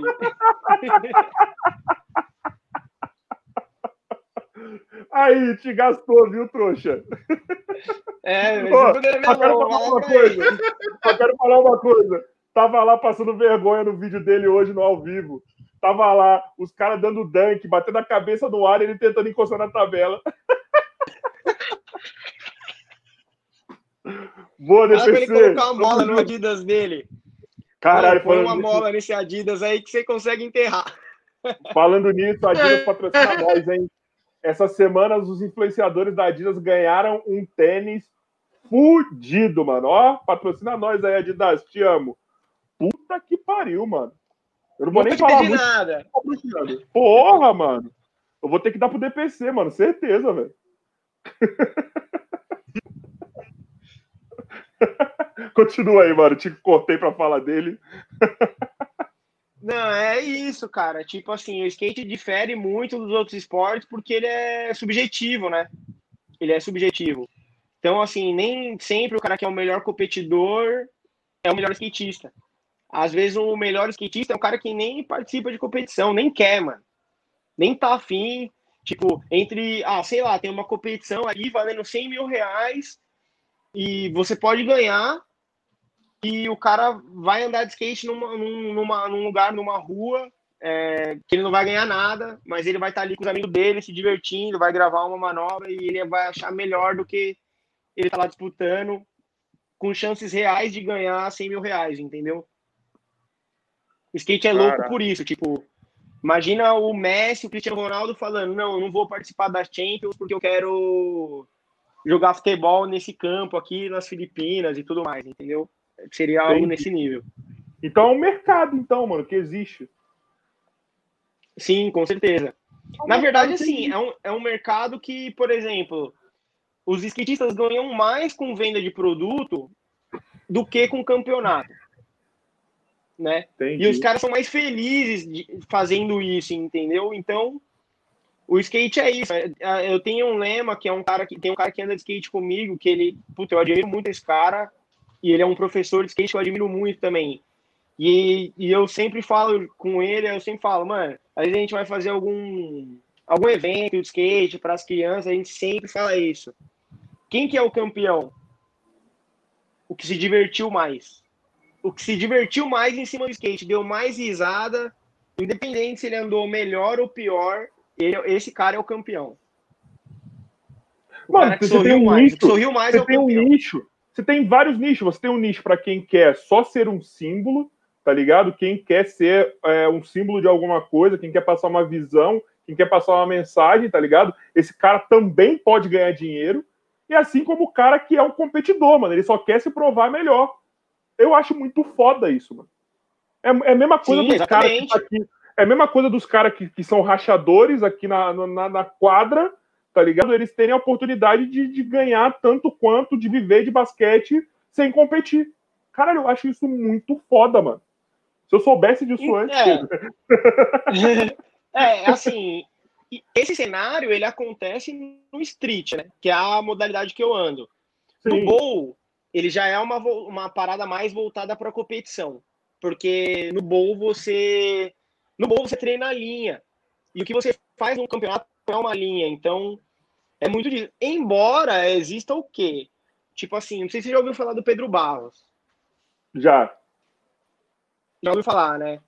Então, tipo assim, o Pedro Barros, ele é um skatista competidor dos melhores que o Brasil já produziu e ao mesmo tempo ele é um cara anticampeonato. Então você fala, caralho, como assim, mano? Tipo, o é um dos melhores competidores que a gente tem, tanto é que assim, é, para medalha no, nas Olimpíadas agora de Tóquio, ano que vem, esse cara é favoritaço, velho, favoritaço. Porque esse estilo de skate dele, mas ele não é um cara da competição ele é um cara do skate, então isso faz, tipo assim, quando os juízes vê ele andando, fala, caralho, mano, esse cara não veio aqui para competir, esse cara veio aqui para fazer as melhores manobras, independente se vai ser a manobra mais fácil dele acertar ou não. Ele vai tacar tudo que ele tem em todas as vezes que ele colocar o skate na borda para descer, velho. Muitas vezes, assim, ele não tem, ele não tem muita estratégia. A estratégia dele é o quê? dropar e dar um show. Essa é a estratégia dele. Foda-se se ele vai errar, se ele vai acertar. Todo mundo espera para ver esse cara andando. Até os caras Puta, que competem com ele espera para ver. E às vezes o cara assim, às vezes o cara, tipo assim, eu, quando eu digo que não tem muita estratégia, assim, às vezes o cara que tá competindo com ele para ganhar não acertou muitas manobras. Ele poderia fazer o quê? Puxar, né, colocar o pé no freio e fazer uma linha mais de segurança, porque ele fala, pô, o cara errou. Se eu acertar isso aqui, pronto, eu já ganhei. Não.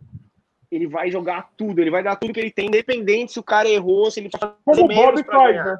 O Bob é um cara muito, muito técnico, né, mano? Exatamente. Exatamente. O Bob, cara, o Bob. O Bob é, é a entidade, velho. O, o eu lembro é toda vez que Bob é via, eu lembro toda vez que via ele em competição, os caras falavam, ó, o Bob vai com é um cara que vem tecnicamente muito forte, é um cara que, que joga seguro, tá ligado? Ele sempre fazia todas as é, todas as, as sessions dele eram era, era muito era muito técnico, era muito fechadinho, né, mano? Tinha começo, meio, fim, né? Eu lembro que a galera falava muito isso, né? Quando ele quando, quando ele tava competindo mesmo. É, o, o Bob, cara, o Bob é assim, ó. É, a chance dele errar na, na hora que ele vai competir é muito grande, porque o que ele tenta é um negócio muito técnico. Mas se acertar, só trazendo alguém de fora do planeta para ganhar, não dá. É tão técnico que se ele, se ele acertar, pode esquecer. Cata suas coisas, coloca dentro da mochila, não vai dar, não vai rolar. Ninguém consegue ganhar. Ele é insuperável. Quando ele acerta, não tem alguém nesse planeta, não tem ninguém que ganha. E ele é um ele é maior de todos, Bob é uma inspiração para mim, cara. Ele, ele é, o maior de todos é. mesmo, mano. Ao meu ver, ele é porque sim, ao meu ver, ele é porque, assim, ele é um cara que ele atravessou gerações sendo o melhor, se mantendo no topo, e ele anda em várias modalidades. Tipo, no street, ele desce corrimão gigante, velho. Faz um negócio muito absurdo. No Ralph, ele é o melhor de todos os tempos, sendo um suiteiro, um cara que faz um, a, coisas absurdas. Na Mega Rampa, que é uma outra modalidade, foi ele, ele é o melhor também. No Bowl, não. Quem inventou a mega rampa foi o Danny Way. É um outro skatista. É, tem um, comentário, um documentário na ESPN também, que é um skatista que ele pulou a muralha da China de skate. Né? Ele colocou uma rampa de um lado, uma rampa do outro, a mega rampa no caso, né? E pulou a muralha da China. Pulou a muralha da China com o pé quebrado. Caralho. Ele tentou em um dia, quebrou o pé, o pé dele quebrou. E aí os caras falaram, ó, a gente teve que reunir, se reunir com o governo de um lado da muralha, do outro lado da muralha, dois governos diferentes. A gente investiu milhões, velho, de dólares para montar isso daqui. E se você não tentar, a gente vai ter que desmontar e, e não vai ter nada para, né? No negócio não aconteceu. Ele falou, então eu vou. E ele foi com o pé quebrado e voltou pulou a muralha da China com o pé quebrado. O Daniel Way, esse tá cara maluco. inventou a mega rampa. Tá maluco. Parabéns para ele. Que inventou mano. a mega rampa. Ele, ele, parabéns para ele. Ele veio, ele veio uma vez competir aqui no Brasil, quando teve a mega rampa no AMB. Mas o que aconteceu? Nos testes na marginal Tietê, tava ventando muito. E aí ele tentou uma manobra errada, acabou batendo o cóccix e quebrou o cóccix. E aí ele não competiu, né? Ele não participou. Né? Ele montou a mega rampa aqui no Brasil e não participou, mas esse cara é a lenda. Daniel Way é a lenda, é ele que criou a mega rampa. Caralho, mano. Puta que pariu, mano. Mano, eu tô aqui imaginando. Eu torço, eu torço o pé, eu já não quero andar, mano. Imagina, velho, se pular o bagulho com o pé quebrado é um puta impacto, mano. Caralho, Bruno. Mano, tá maluco, cara. É, tá maluco. Ele fez. É, no documentário, é, no documentário que é, tem, na, tem até na HBO, né? Eu já assisti umas duas vezes na HBO.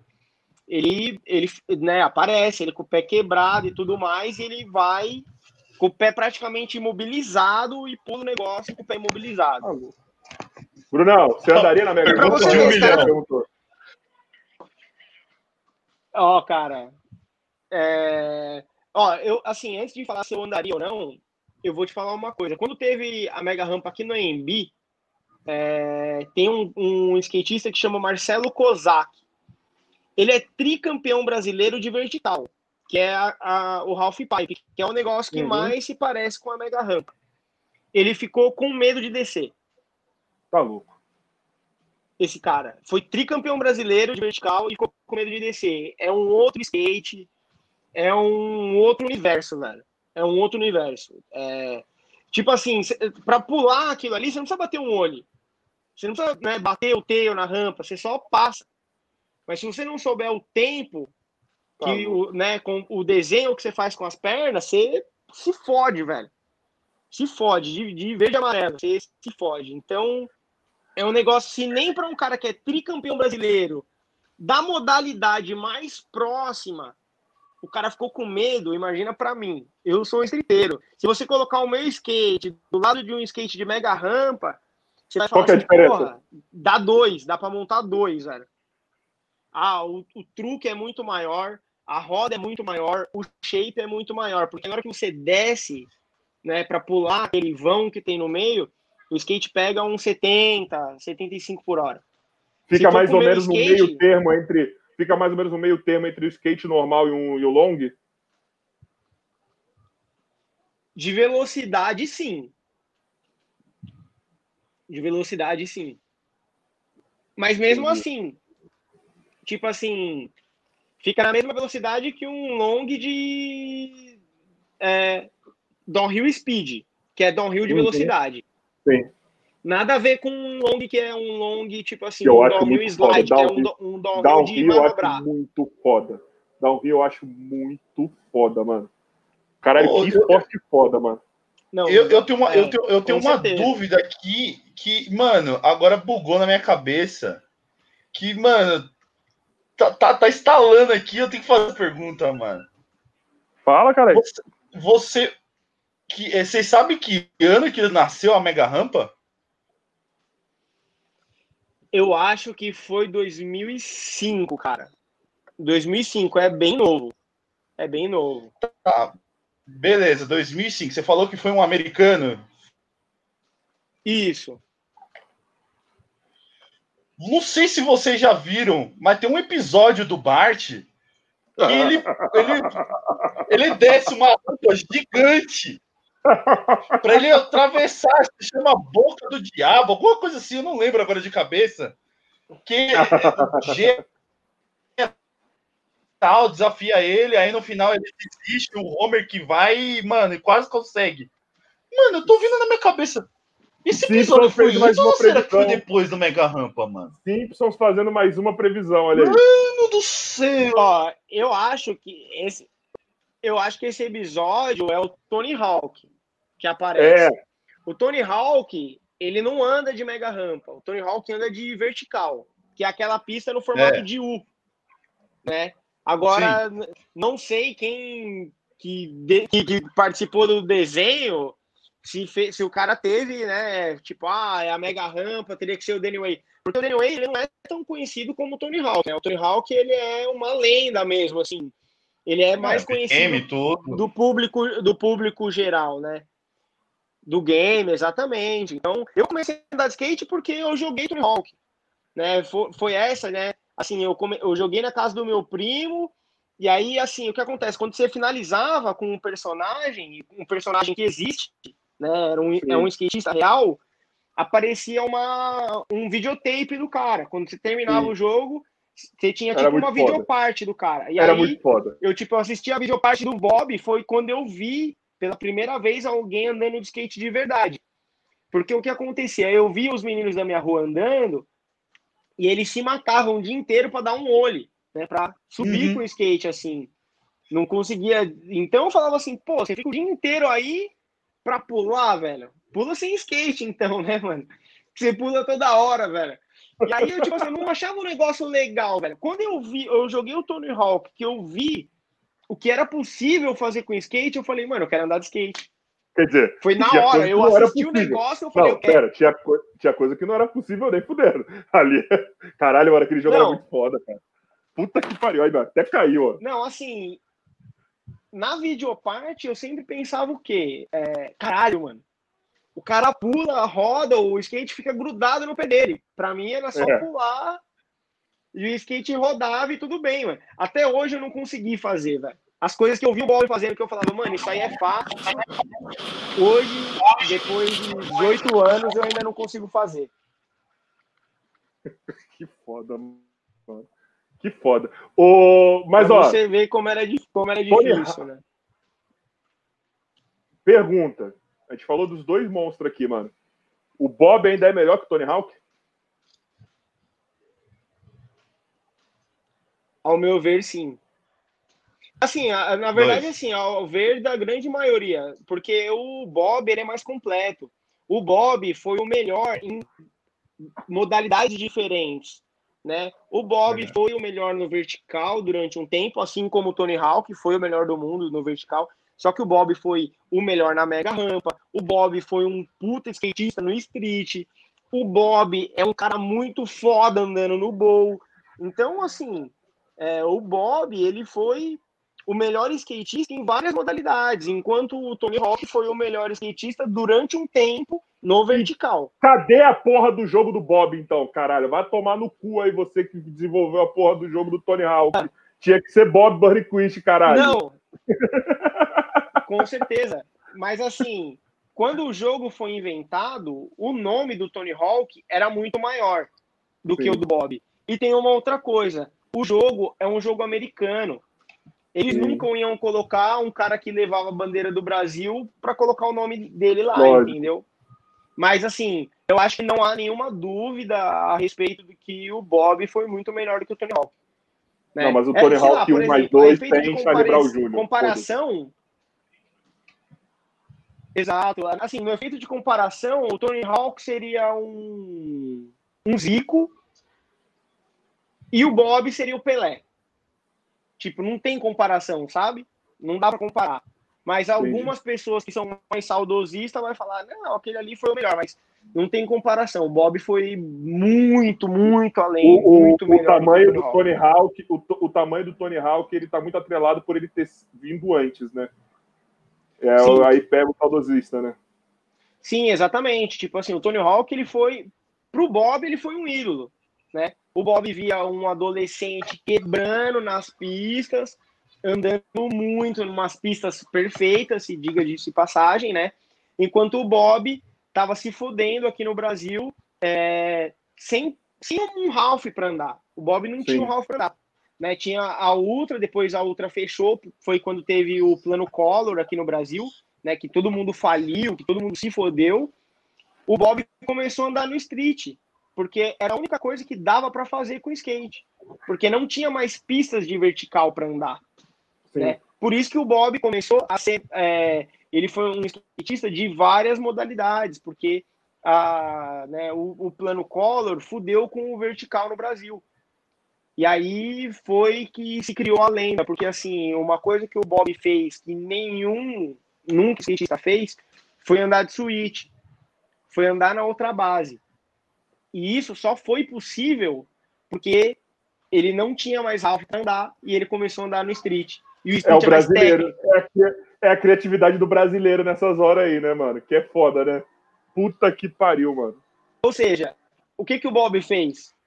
Ele fez do limão uma limonada.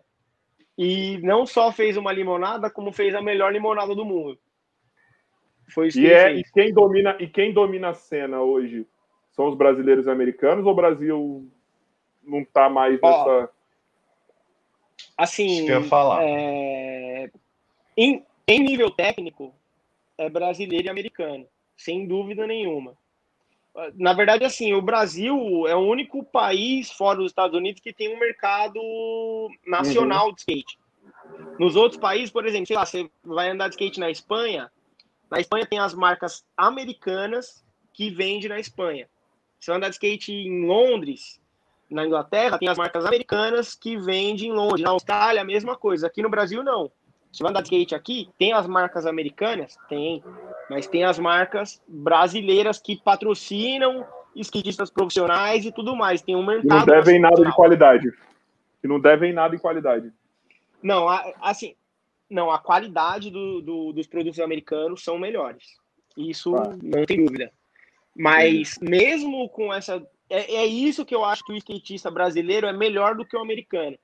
Porque o skatista brasileiro ele consegue fazer igual o americano, com menos incentivo, com as peças piores, com os picos piores, com a condição financeira pior, e ele consegue fazer igual. Então, ao meu ver, os skatistas brasileiros são os melhores do mundo. Embora, assim, se você for na Argentina, se você for na Itália, o cara vai falar, ah, mas tem esse americano aqui e tal, mas é sempre a, a, a luta ali é Brasil. Para nós, Unidos. nós somos melhores, só que para o mundo inteiro os americanos são melhores, mais ou menos isso. Não. Para nós, assim, não. Para nós, nós somos os melhores. Mas, por exemplo, se você for ver ao, no, ao redor do mundo, vai ser um 55, 45, é, ou para brasileiro ou para americano, é muito dividido. Mas, assim, os americanos têm condições melhores. Então eles tinham que ser melhor, não tem que ter esse debate, né? Porque se você outra, for ver a condição lá, né, daqui, mano? não, aqui nós somos fodidos, velho. As pistas tipo sempre toda quebrada, toda fodida. Tipo, agora, agora, velho, que a gente, tipo assim, ó, aqui em São Paulo, depois que o Fernando Haddad foi prefeito, que a gente teve pista de qualidade, porque a gente olha aí, tinha... Olha aí, o esquerdinho. Assim, olha o esquerdinho aí, ó. Olha lá, olha o esquerdinho, não, vai. Não é nem isso, cara. Não, não é nem isso, na verdade. O skate, ele é um, ele é um ato político, né? É. Porque, assim, é, o Getúlio, Getúlio, não, o Jânio Quadros, né? O Jânio, ele proibiu o skate em São Paulo skate proibido. Nossa. Né? E aí, assim, tipo, você andava de skate na rua, a polícia prendia seu skate e só sua mãe que podia ir lá tirar. E se você fosse reincidente, nem sua mãe podia ir lá tirar seu skate. Era proibido, a polícia te prendia, te levava pra delegacia pra você andar de skate. E aí aconteceu o quê? A Luísa Erundina é, ganhou a eleição e ela liberou o skate em São Paulo. Ela não fez nada pelo skate, ela liberou né? Tipo assim, não fez competição, fez nada, ó, pode andar de skate agora. Tipo, antes não podia, porque o cara proibiu e prendia quem andava, agora pode andar. Depois disso, teve vários outros prefeitos e tudo mais. Quando teve a Marta Suplicy, ela fez, acho que 42 pistas de skate em São Paulo. Não, a Marta e fez isso... pra caralho nesse sentido pro esporte, mano. O céu, fez, fez. Pista, exato, exato. Exato. Tipo assim, só que as pistas que ela fez eram pistas é, regionais muito pequenas. Então, por exemplo, dessas 42 pistas que ela fez, não tinha nenhuma pista que você fala, cara, essa pista aqui é foda, velho. Porque nas cidades do interior é assim, tem uma pista na cidade Sim. inteira, mas é uma pista grande, é uma pista boa. Aqui tinha 42 pistas pequenas, né? Muito pequenas. Então, por exemplo, facilitava, tipo, para eu não ter que ir até o Vale do Angabaú para andar, em um lugar que nem era uma pista, eu andava numa pista que eu podia ir andando a 10 minutos da minha casa. Mas era uma pista ruim. Né? Tinha isso. Depois a Marta saiu, entrou outro. Enfim, não fez nada, entrou outro. Depois também não fez porra nenhuma. Quando entrou o Haddad, Alô, ele fez acho que duas ou três pistas, que foi o. que foi o quê? Foi o Bom Retiro. Eu não sei se você já ouviu falar. Já. Que é o Centro de Esportes Radicais, né? Sim, sim. Teve a chácara do Jockey, que é uma pista sim. grande também. E tem a pista da Moca, que é em frente a, que é em frente a São Judas ali. Que são três pistas boas. Por exemplo, aqui na Marta. A Marta fez 40. O, o Haddad fez três ou quatro pistas, mas as três, quatro que ele fez é, são pistas tipo de qualidade mesmo, que ouviram os caras que andam de skate e fez. Então, assim, o, a pista de skate boa para nós aqui de São Paulo é um negócio novo. É novo, não tinha pista boa para andar. Então, isso ao mesmo tempo fortaleceu o quê? A cena de rua. Se você for é. ver, os melhores skatistas de rua brasileiros são todos paulistas. Porque como a gente não tinha pista boa, a gente anda na rua. Eu não quero falar de política, não, mas eu quero falar uma coisa assim. É por isso que eu falo o seguinte: que tem que ter uma alternância constante a cada oito anos do lado que está governando o país, o Estado, o que for. Por quê? Quando a esquerda está no poder, ela fomenta o esporte na, na iniciação, tá ligado? Então é sempre o formativo, é a forma de atrair e etc. Quando a direita está mais no poder, o esporte mais competitivo ele entra mais com, com valor maior, entendeu? Então, Perfeito. isso para mim, para mim, como, como eu trabalho nas duas vertentes, eu sou o cara do formativo e do competitivo, tá ligado? Essa alternância é muito importante, cara, porque a esquerda ela vai sempre fazer um trabalho de, de, de, de levantar alguns equipamentos, tá ligado?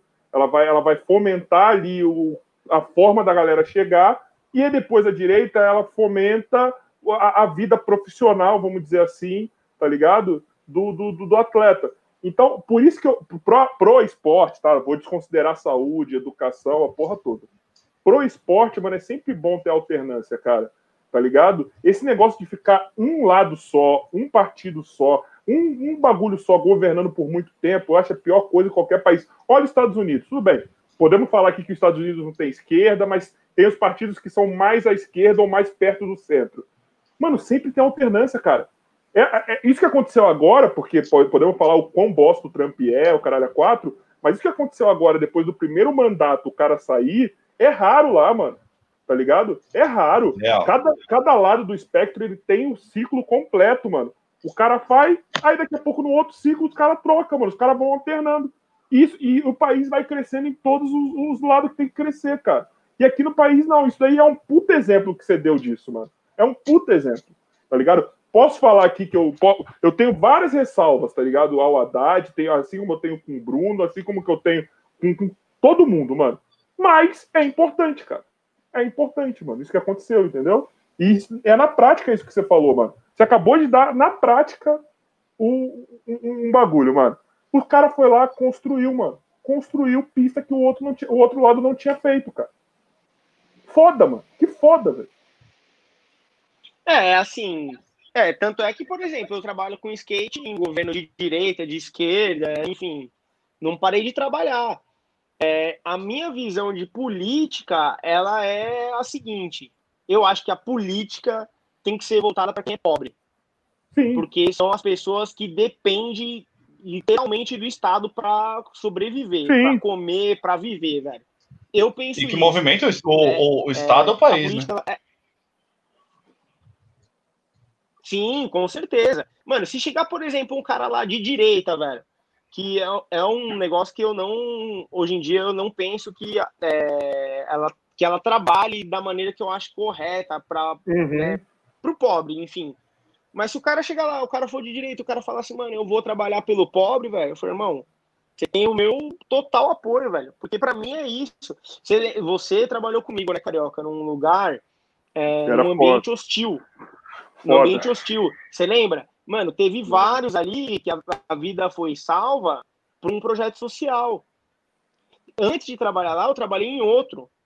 E, e sabe o que eu acho que é errado na política? É o quê? Um candidato de esquerda ganha, faz inúmeros projetos, aí, beleza, aí tem outra eleição, aí um candidato de direita ganha. Tudo que aquele cara fez é errado e só o que ele vai fazer daí para frente é o certo. E aí esse cara sai, aí entra outro de esquerda, e aí acontece a mesma coisa. Eu acho isso muito errado. O Porque problema da aconteceu aqui no Brasil comigo é na prática, continua. A gente não continua o trabalho, velho. Sabe? Ex tipo, exato. Mano, caralho, velho, é impossível que o que tal coisa que o cara fez não seja bom. Vou dar um exemplo assim muito chulo, sabe? É, o Bolsa Família tem as suas irregularidades, concordo, beleza. Só que, cara, pra, pra galera que tá abaixo da linha da miséria, da pobreza, é um bagulho foda, mano. Sabe, aqueles 70, 100 reais, mano, é um bagulho foda, que faz toda a diferença. Agora imagina o cara falar, não, não acredito nisso, acabou, mano, não tem como, cara. Isso daí é universal, mano. Isso daí é universal, cara. Se fode é, aí, é, morre aí. É, não, isso daí, isso daí só pelo prazer de falar, eu não fiz o que aquele cara fez. Entendeu? Porque eu não quero ficar, tipo, é, alimentando uma coisa boa que o outro fez, mano. Isso na política nacional é uma merda. É por isso que, assim, eu não consigo, velho, proteger nenhum político, mano. Eu não consigo, velho. Tá ligado? Eu vi a galera se matando agora por conta de bolos e covas. Eu olhava assim e falei, mano, não acredito que vocês estão se matando por conta desses dois caras, mano. Tá ligado? Eu não, não acredito. Eu não vou nem falar de Bolsonaro e, e Haddad, tá? Isso daí é um outro problema. Mas eu não consigo. Eu falo, gente, vocês não estão vendo que os dois são um bosta igual? Tá ligado? Tipo, o cara vai fuder em algum, em algum momento, mano. Ah, porra, mas o cara já foda-se, mano. Eu não consigo, velho. Eu não consigo. Eu tô morto por dentro pra política, mano. Justamente por conta disso que você falou, cara. Não tem como, mano. Tá ligado? Tem... É por isso que eu falo o seguinte: a partir dos próximos anos, os ponderados vai ser quem vai ganhar. Anota o que eu tô te falando. Quem tiver mais por cento, ah, quem, for, quem for ponderado, quem tiver mais pertinho do centro ali, pode ser centro-esquerda, pode ser centro-direita, foda-se, é quem vai ganhar as próximas eleições. Apo pode apostar nisso que eu tô te falando. É, assim, que nem eu, eu sou contra isso, assim, de tudo que o outro fez é errado e o que eu vou fazer daqui para frente é o certo, porque antes de trabalhar no Virando o Jogo, eu tive um aluno meu que aconteceu o que com ele? Acabou o projeto social, o moleque não tinha mais um café da manhã e um café da tarde para comer, ele começou a fazer outras coisas nesse período e passado cinco meses que ele parou de fazer atividade, ele morreu com 12 tiros nas costas. Tá uma maluco, criança de 13 anos de idade. Tá então, assim, isso de uh, um, um cara entrar e falar que tudo que o outro fez é errado, quem, qual dos dois que vai ser culpado pela morte desse?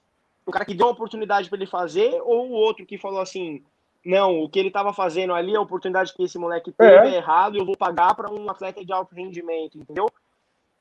Então eu falo, quando isso leva vidas, é que chega num, num patamar. Então eu vi isso que, que, que aconteceu, entendeu? Eu vi uma criança que tinha um suporte mínimo do poder do, do Estado é, uhum. viver, e quando ela não teve mais esse suporte, ela morreu de uma maneira brutal né? Ela morreu para ser colete à prova de balas de um outro cara que roubou uma moto, né? Eu não estou falando que ele estava certo, que, que ele estava errado, sim, sim, sim, é óbvio, né? É, tá ali no erro. É o que você está falando, ele errou. Você está falando assim que ele errou porque tiraram a oportunidade, a, a, a oportunidade. que levava ele para o bom caminho. Pronto, é isso. Exatamente. Exato, ele tinha uma oportunidade, ele parou de ter essa oportunidade, abriram-se outras portas para ele e ele entrou nessa porta, é. o que deu fim na vida dele, no final. E aí eu falo, a culpa é dele porque abriu essa porta ou a culpa é de quem fechou a outra porta que ele estava é lá fácil, dentro? É muito fácil falar que marginal tem que morrer. Dependendo do caso, dependendo da pessoa, tem cara que é ruim mesmo, que nasceu ruim, mano. Tá ligado? Tem cara que, que, que as portas se abriram, beleza, mas tem cara que é ruim. Então, assim, eu, não, eu sou o cara que eu não consigo. Eu sou em cima do muro, vamos dizer assim, porque assim, eu não consigo julgar, eu não consigo falar esse cara mereceu morrer ou esse cara não mereceu morrer, porque eu não sei qual é a índole do cara, tá ligado? Eu não sei se o cara teve oportunidade que está ali, não sei. Mas nesses casos que a gente sabe comprovadamente, mano, cara, o esporte é inclusão, mano, a arte é inclusão, mano, tá ligado? Quando você tira isso de alguém que está predisposto a ir pro bom caminho, você dá o caminho errado pro cara, mano você dá o caminho errado, velho. Você não dá não, outro cara, caminho. e outra coisa. Eu não. Exatamente. Eu não sei aonde você trabalhou é, depois que você saiu de lá do virando o jogo. Mas você pode ter certeza que ali os Mac dava vida para jogar basquete. Dava não, vida para jogar skate. Eu tenho meu projeto social, mano. Que eles eu tenho têm. projeto social. Eu tenho meu projeto social, mano. Ô, oh, tem moleque aqui, mano. Ô, oh, pô, não sei se o Yang tá vendo, mas se o Yang estiver vendo, irmão, abraço. Mano, o irmão dele, vicia. Ó, esse moleque, vou dar um exemplo de um moleque que é foda, mano. O moleque mora no Capão Redondo, tá ligado? Mas lá no cu do Capão Redondo mesmo, tá ligado? No buraco quentão do Capão. O irmão dele é viciado, tá ligado? O irmão dele é daqueles viciados que vende as coisas em casa, tá ligado? Já tentou até agredir a mãe dele, entendeu? O cara vendeu, o cara vendeu, pra uma noção, uma caixa de som minha que tava com ele, tá ligado? Com, com, com esse moleque. Só pra ter uma noção tá ligado? O, o, o moleque tá lá no meio da bandidagem, mano. Só que, assim, ele tá comigo já desde 2018. Ele tá comigo desde 2018, mano. O moleque hoje, ele trampa comigo no meu campeonato, tá ligado? Pra ganhar 100, 200 conto por semana. Põe dinheiro em casa. Mostrei as, as, as possibilidades da vida para ele tá lá, mano, tá agora na pandemia, tá trampando enquanto não tem basquete, tá sustentando a casa junto com a mãe dele. Por quê? Porque teve oportunidade lá no meu projeto, mano. Porque se não fosse isso, ia estar tá que nem o irmão dele. O irmão dele também jogava basquete, o irmão dele fazia um monte de coisa. Quando as portas se fecharam pro moleque, o moleque foi lá, tá ligado? Fazendo um monte de coisa errada. Ao que me consta, o moleque também não era boa pessoa ah, é... antes. Foda-se, mano. Podia ter, ter sido consertado, podia ter sido mudado de alguma forma. Entendeu? Olha aí, é o um exemplo prático, mano. Ah, às vezes o cara não é uma boa pessoa porque não teve oportunidade, né? Sim. É, assim, tem um lema que a gente sempre fala no, no skate, né? O que o Estado não deu oportunidade, a rua contrata. É. Né? A rua contrata. Às vezes, às vezes a rua vai contratar igual você contratou, entendeu? Você foi lá, viu o moleque que tava numa situação e você falou, você vou dar uma oportunidade para ele. E você não tem é, você não tem apoio do Estado, né? Para isso. Nenhum, então, você foi à rua. Você foi à rua que contratou. Muitas vezes o contratante não pensa em algo tão legal, né? E no, na, na, prosperidade dessa pessoa. Às vezes o contratante, você sabe muito bem, um monte de menino lá do do jogo foi contratado por esses contratantes, né? Que, que eu tô falando aqui. E o cara tá lá contratado. Exatamente. Até quando a gente não sabe. Até quando a gente não sabe. Porque é um negócio instável. Um dia você está aqui, no outro dia você toma 12 tiros nas costas, igual meu outro aluno. Né? Lá no virando o jogo mesmo. Tinha moleque que falou para mim: oh, é, deixa eu andar nessa moto.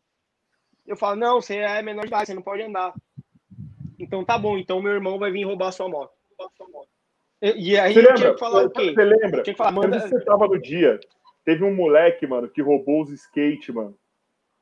Que eu saí atrás dele de bike, mano do moleque. Fui até lá quebrada, mano. Atrás do moleque. Porra, mano. Mano, que, que não tava, eu acho que mano, não podia, teve, tava chovendo alguma coisa, não queria deixar. Teve um moleque que roubou um trator, velho. Você lembra disso? Um trator, caralho. O moleque, o moleque tinha oito anos. Vocês terem, ó, vocês que estão vindo. Trator, mano. Vocês que estão vendo e ouvindo. Vocês que estão vendo e ouvindo, só pra você ter uma noção tinha uma quadra no piscinão da Água Espraiada. Sim, no piscinão, lá dentro do bagulho. Tinha umas quadras, tinha umas, uma pista de skate, tinha. Mano, tinha vários bagulhos lá, era da hora, mano. Era da hora o lugar. Tá ligado? E a gente dava aula num projeto da prefeitura, tá ligado? Que era mantido pela prefeitura de São Paulo. E a gente dava aula nesse lugar, mano. Tá ligado? Então, tipo assim, era bem lá na Água Espraiada, perto lá da, da, de, de, de, da favela lá, mano. A gente, a gente lidava com a, com a, com a criançada ali carente e tal. E, mano, ali, quando chovia, a água cobria literalmente tudo, tá ligado? Até a tabela de basquete tinha água. A tabela então, de basquete, mano. Então tinha lá os tratores, tinha lá os bagulhos para poder tirar a lama, para poder fazer a limpeza, tá ligado? Tinha tudo lá, mano. O moleque roubou o trator, velho. Oito anos de idade, o moleque roubou o trator. Imagina os funcionários, velho. Oh, oh, todo mundo indo pro lado. Imagina, mano, o moleque, ninguém, quem ia saber pra onde o trator ia, velho? Se o moleque aperta o negócio lá daquela reta escavadeira, bate na cabeça de alguém, velho. Pra onde ele ia fugir primeiro, né, mano? Imagina ele dando fuga na polícia com um trator, velho. Uma criança de 8 anos de idade. tipo GTA, né, mano? GTA, GTA Kids. Mano, né? o moleque meteu GTA da vida real, mano. O moleque, eu não tava no dia, mas não fiquei sabendo da história, mano. Ô, o moleque meteu o GTA da vida real, mano. Sério. Porque assim, como vai fazer pra parar o moleque com o trator? Só com outro trator. Tá ligado? Tipo, não tem o que fazer. Se o moleque Só não quisesse parar. Trator, mano. tá ligado? Tu não vai poder jogar um carro, você não pode Exatamente, não. Teve um cara que. Exatamente, teve um dos funcionários lá que ficou atrás do, do trator e invadiu o trator e conseguiu tirar o moleque de lá de dentro. Mas, assim, deu sorte. Imagina se esse moleque vai pra rua com esse trator, velho. Podia matar alguém, podia, né?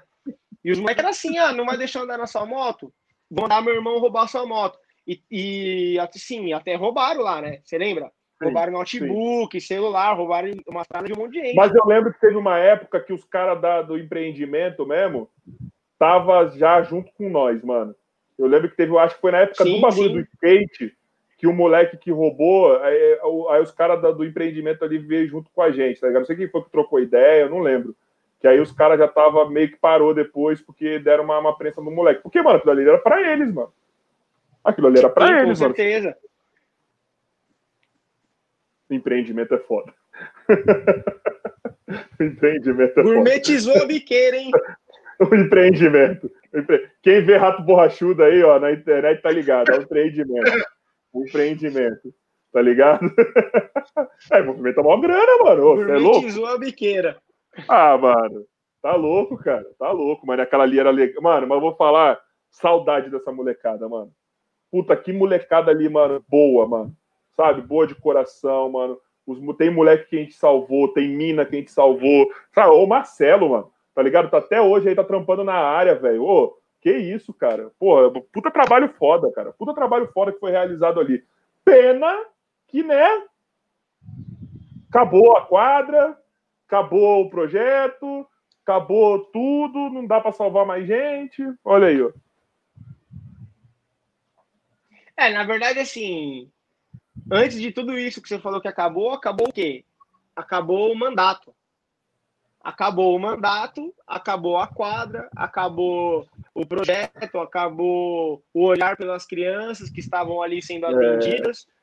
É, acabou tudo isso, entendeu? Acabou o mandato, acabou a alegria.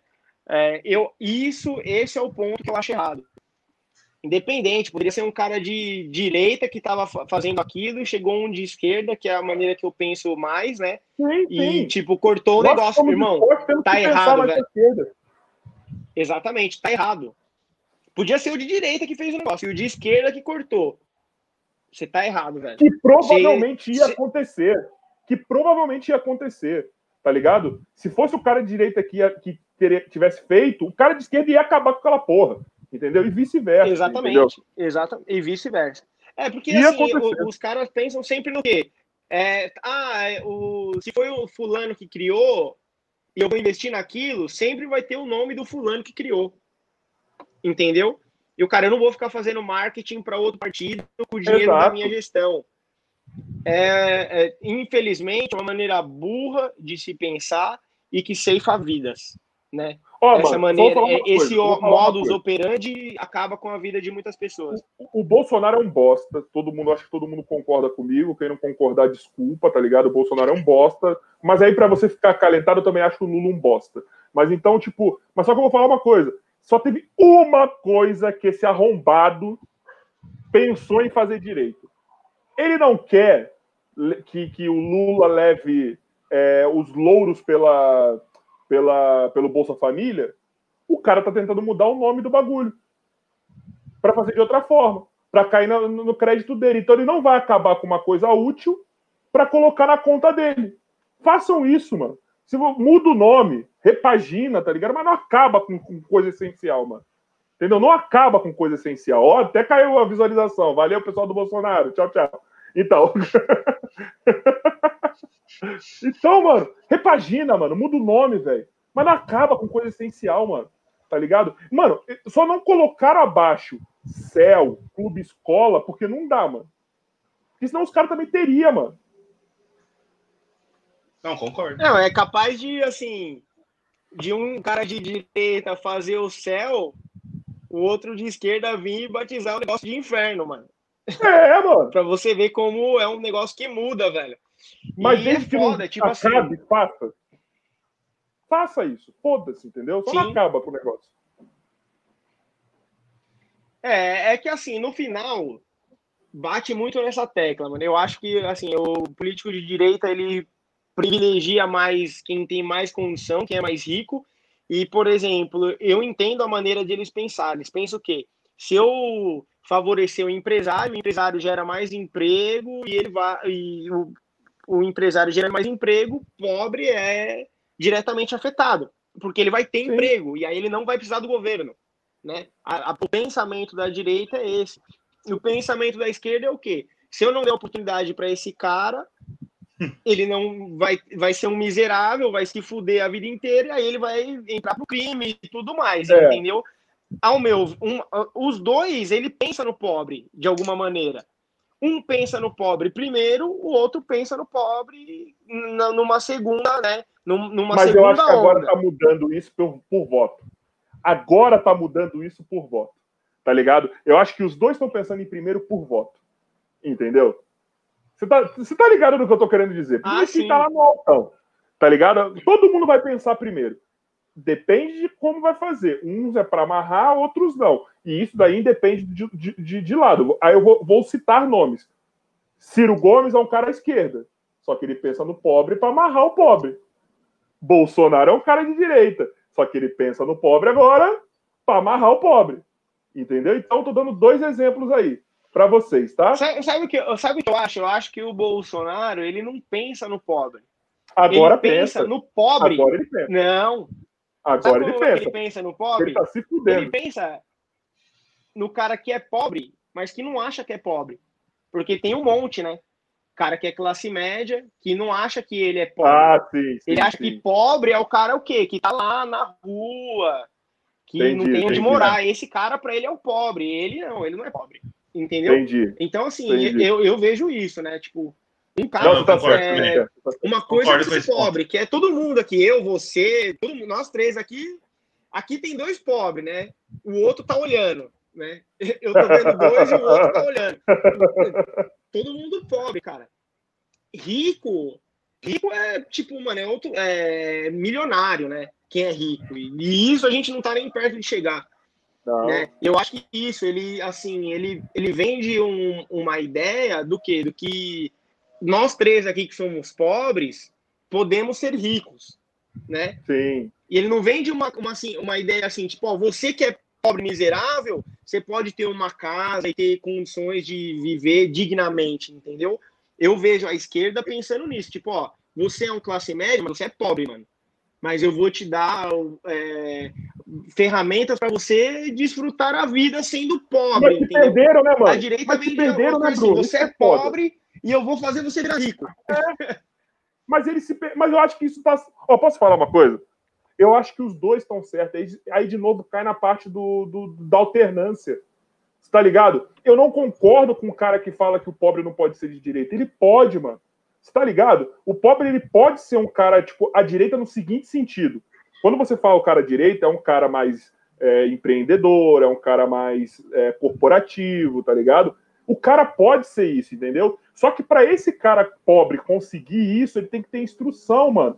Tá ligado? Al- Alguém tem que investir no social dele. Então imagina os dois, os dois lados do espectro ah, vivendo harmoni- harmoniosamente, tá ligado? Só que o problema é, nós temos um país miserável que acha que a, a esquerda é a solução dos nossos problemas, enquanto ela Sim. não é. Ela é parte da porra da solução do problema, entendeu? A esquerda tem que ficar oito anos governando para dar incentivo para quem tá lá na casa do caralho, para quem tá na, na base, para quem tá se fudendo, porque a esquerda é, é mais assistencialista, tá ligado? A esquerda ela é mais, ela é mais, ela pensa mais em quem está se formando, para daqui a oito anos o cara que está lá na direita ensinar, ó, irmão, aqui é o seguinte, ó, é um mundo corporativo, a partir desses oito anos é assim, você tem que se adaptar e o caralho. Vou dar um exemplo, mano. Vejam o pessoal do Favelado Investidor. Tô louco pra trazer esses moleques aqui, mano. Tá ligado? São dois moleques que estão lá na quebrada, tá ligado? Os moleques moram aqui no João 23, aqui, aqui perto de casa, tá ligado? Uma puta quebrada. Os moleques estão lá investindo, estão com cabeça de, de empresário, tá ligado? Só que eles, ao mesmo tempo, eles têm um lado social deles, mano. Eles ensinaram a quebrada dele a investir, mano. Entendeu? Então os caras os cara têm viés esquerda, trabalhando pelo, la- pe- pela- pelo lado direito da parada, entendeu? E fazendo todo mundo ganhar, mano. Os caras estão transitando entre os dois lados, mano, harmoniosamente, cara. Tá entendendo? Desculpa, quando eu entro nessa porra, eu fico puto, mano, tá ligado? Eu fico muito puto porque eu falo pra caralho. É, assim, eu vejo que nem.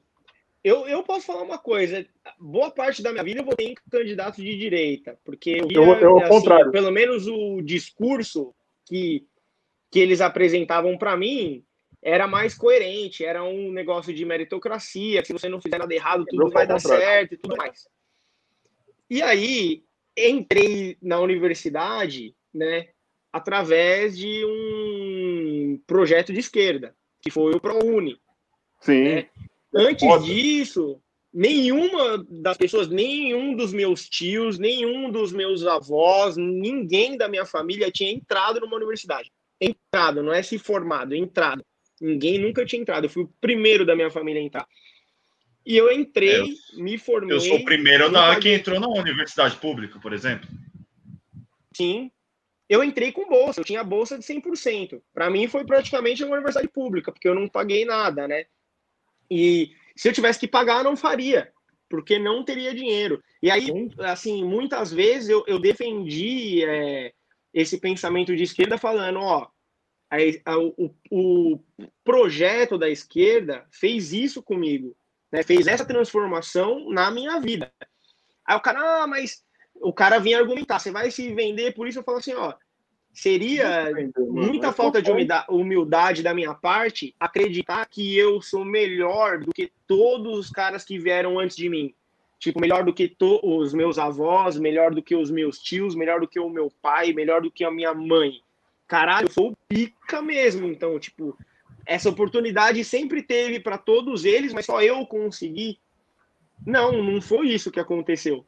Foi que quando eu tive a oportunidade, essa oportunidade ela era mais aberta, né, às pessoas, né? Ela existia essa porta. Então eu acho que, obviamente, hoje em dia eu, eu trabalho num lugar super legal. É, eu sou um dos caras mais conceituados nessa área de, uhum. de aulas de skate, né? Eu Sim. tenho uma metodologia própria. Mas não teria isso, não teria as oportunidades que eu tive se eu não tivesse feito uma faculdade. Né? Se eu não tivesse feito uma faculdade, nem eu, lá no Virando o Jogo eu teria trabalhado. Sim. Né? Porque lá precisava de ser um profissional de educação física com conhecimento em skate. Então, se a, esse projeto que foi a esquerda, que não era um negócio que eu nunca tinha votado na esquerda antes, nunca, nenhum, nenhuma vez. Votei minha vida inteira no PSDB. Eu só votei de esquerda, se eu, mano. Se eu não tivesse essa oportunidade, hoje a gente nem tava trocando ideia aqui sobre é. skate e educação a gente poderia estar conversando sobre outra coisa. Poderia ser que a gente nem se conhecesse. É. Eu, nem eu só votei você, esquerda, eu não teria essa oportunidade. Eu só votei esquerda, e aí quando eu me decepcionei com esquerda, tá ligado? E por conta, porra, porque o discurso da esquerda, mano, pra, de novo, para quem é do esporte, para quem tá. Mano, é a coisa mais linda do mundo, mano. E eu tenho esse viés social, mano. Tá ligado? Tem um projeto social que eu gasto meu dinheiro nele. Você tá entendendo? Então, tipo assim, eu tenho esse viés, tá ligado? Embora eu acredite também no mundo corporativo o caralho é quatro. Mas só que quando eu me decepcionei com a esquerda, com tudo que aconteceu, com os arrombados do PT, de tudo que fizeram, eu simplesmente parei de votar. Bruno, eu não voto desde a Dilma, mano. Tá ligado? A primeira eleição da Dilma. Eu não consegui votar. Pro segundo mandato eu não saí da minha casa. Tô só pagando desde então. Eu não consigo votar mais, mano tá ligado? E olha como que Deus é, mano. Só pode ser. Nesse agora eu ia votar de 2018. Falei, mano, eu gosto do Amoedo, velho. Porra, é um cara de direita, tá ligado? Tem um, um discurso mais ponderado, tá ligado? É, é, é, eu acho que, tipo, eu não tava acreditando em nenhum dos candidatos de esquerda. Não tava acreditando em nenhum dos. Eu não queria votar em extremo, não queria votar em extrema direita, não queria votar em Bolsonaro, não queria votar em Haddad, muito menos em Bolos. Eu tenho medo do Ciro, tá ligado? Eu acho que o Ciro é um cara destemperado. Eu falei, mano, vou votar aqui. Aí, beleza. Mano, aí, graças a Deus. Só que eu falei assim, não sei se eu vou votar. Não saí da minha casa para votar. De última hora, eu falei, mano, não sei, não tô seguro, não vou também. Aí, aí, então, a gente descobre que o Amoedo é outro filho da puta também. Tá ligado? É um cara louco das ideias, que é centralizador, que quer que, que é tarado por poder, tá ligado? Aí eu não consigo, mano. Bruno, eu não consigo, velho. Tá ligado? Eu não consigo votar no menos pior, mano. Eu não consigo, velho. E olha que eu acredito muito na esquerda, assim, tipo, tá ligado? Eu sou um cara que eu me considero. Eu, eu, eu fiz os testes, eu sou um cara. Eu tô lá no centro mesmo, tá ligado? Eu tô, tipo, no centrão da parada, tá ligado? Mas eu não, eu não consigo mais, velho. Eu falo, eu não confio nesses caras, mano. Eu não confio. Eu não consigo, velho. Eu, eu, vou, eu vou te falar uma coisa, assim, ó, por exemplo, no Ciro mesmo, eu acho que eu não votaria. Nem no é. bolo, você pode ver que, por exemplo, se você vê o meu posicionamento, ele é de esquerda, óbvio. Mas, Mas você não viu também fazendo propaganda pro bolos e tudo mais. Sim. Mas no, o Haddad é um cara que, assim, é, ele é um cara foda, mano. Ele é um cara que eu admiro, porque se não fosse ele, eu nem faculdade teria feito. Mas, o, mas o problema de... foi, mas o problema foi o posicionamento dele na eleição, cara. Tá ligado? Ele se colocou na porra da eleição para presidente como apenas um representante do Lula, mano. Tá ligado? É, é, é isso que fudeu um fantoche, mano. Pra mim, ele seria o cara também. Só que, mano, desculpa, gente. Se o Lula for absolvido, mano, é por conta de, de, de, de, de bom relacionamento. O cara fez merda, é comprovadamente isso, mano. Sabe, muita gente falou do cara, mano. aí o cara se coloca como fantoche desse cara só pra conseguir ascender ao poder, mano. Porra, e ele era o único cara que eu votaria ali, mano. Entendeu? É, assim, e, e isso é foda, né? Porque, por exemplo, você fala, pô, o Lula, ele. Obviamente, né, mano? Eu também. Eu sou um homem, né? Estão vendo aqui, né? Um homem informado, não é uma criança, velho. Eu não, não posso acreditar que o Lula é inocente de 100% das coisas que acusam ele, né? Seria muita ingenuidade. Mas. Uma outra coisa, né? Que é o quê? É...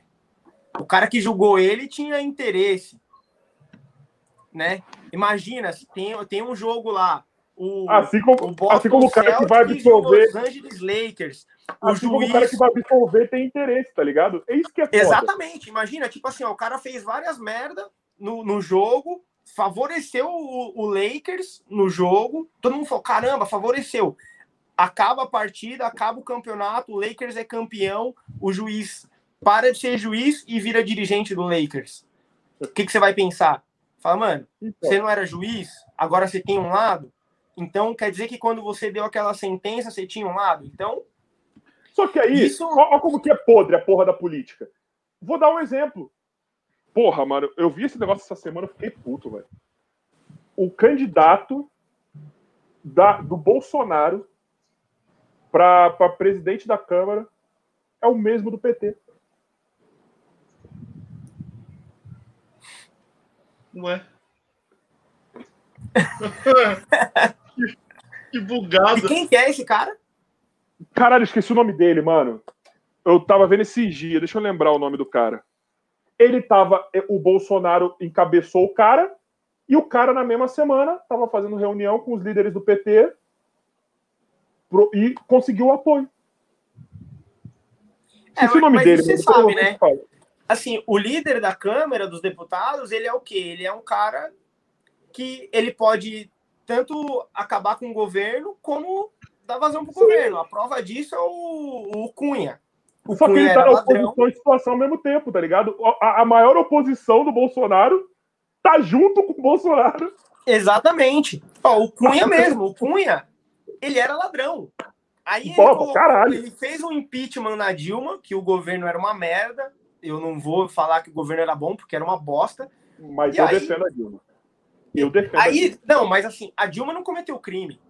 A Dilma quem, foi a única pessoa cometeu, honesta para mim. Quem cometeu o crime era o Cunha.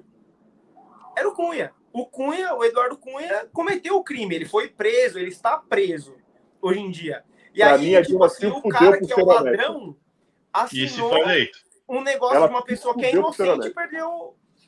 Não tem Ela... sentido ela se fudeu por ser honesta, ela se fudeu por não querer participar dos esquemas, só que tudo bem, ela era ruim, tá ligado? Ela, é, ela, ela como governante, era ruim. Mas só que ela se fudeu por ser a única pessoa honesta no meio daquilo ali. É verdade. Eu tenho, eu tenho convicção e, disso. E assim, isso é muito louco, né? Tipo, porra, o cara que fala, tipo assim, sei lá, eu pego e falo assim, ah, o carioca é ladrão. Aí todo mundo fala, ah, o carioca é ladrão, mó arrombado, manda ele embora daqui. Aí beleza. Aí passa um tempo, uma pessoa fala, puto, o carioca não roubou aquilo, o carioca não era ladrão. Aí cada um fala assim, ah, beleza, o carioca não era, não era ladrão, bem baixinho.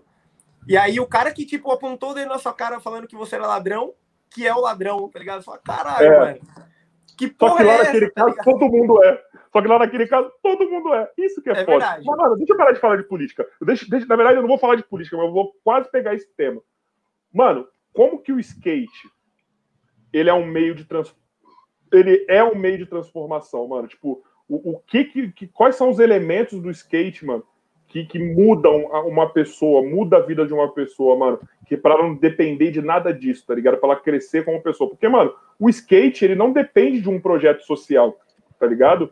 O skate depende só das pessoas que estão ali, tá ligado? Na Angabaú, quando vocês estão lá, na Roosevelt, quando vocês estão lá, não é um projeto que colocou vocês lá, entendeu?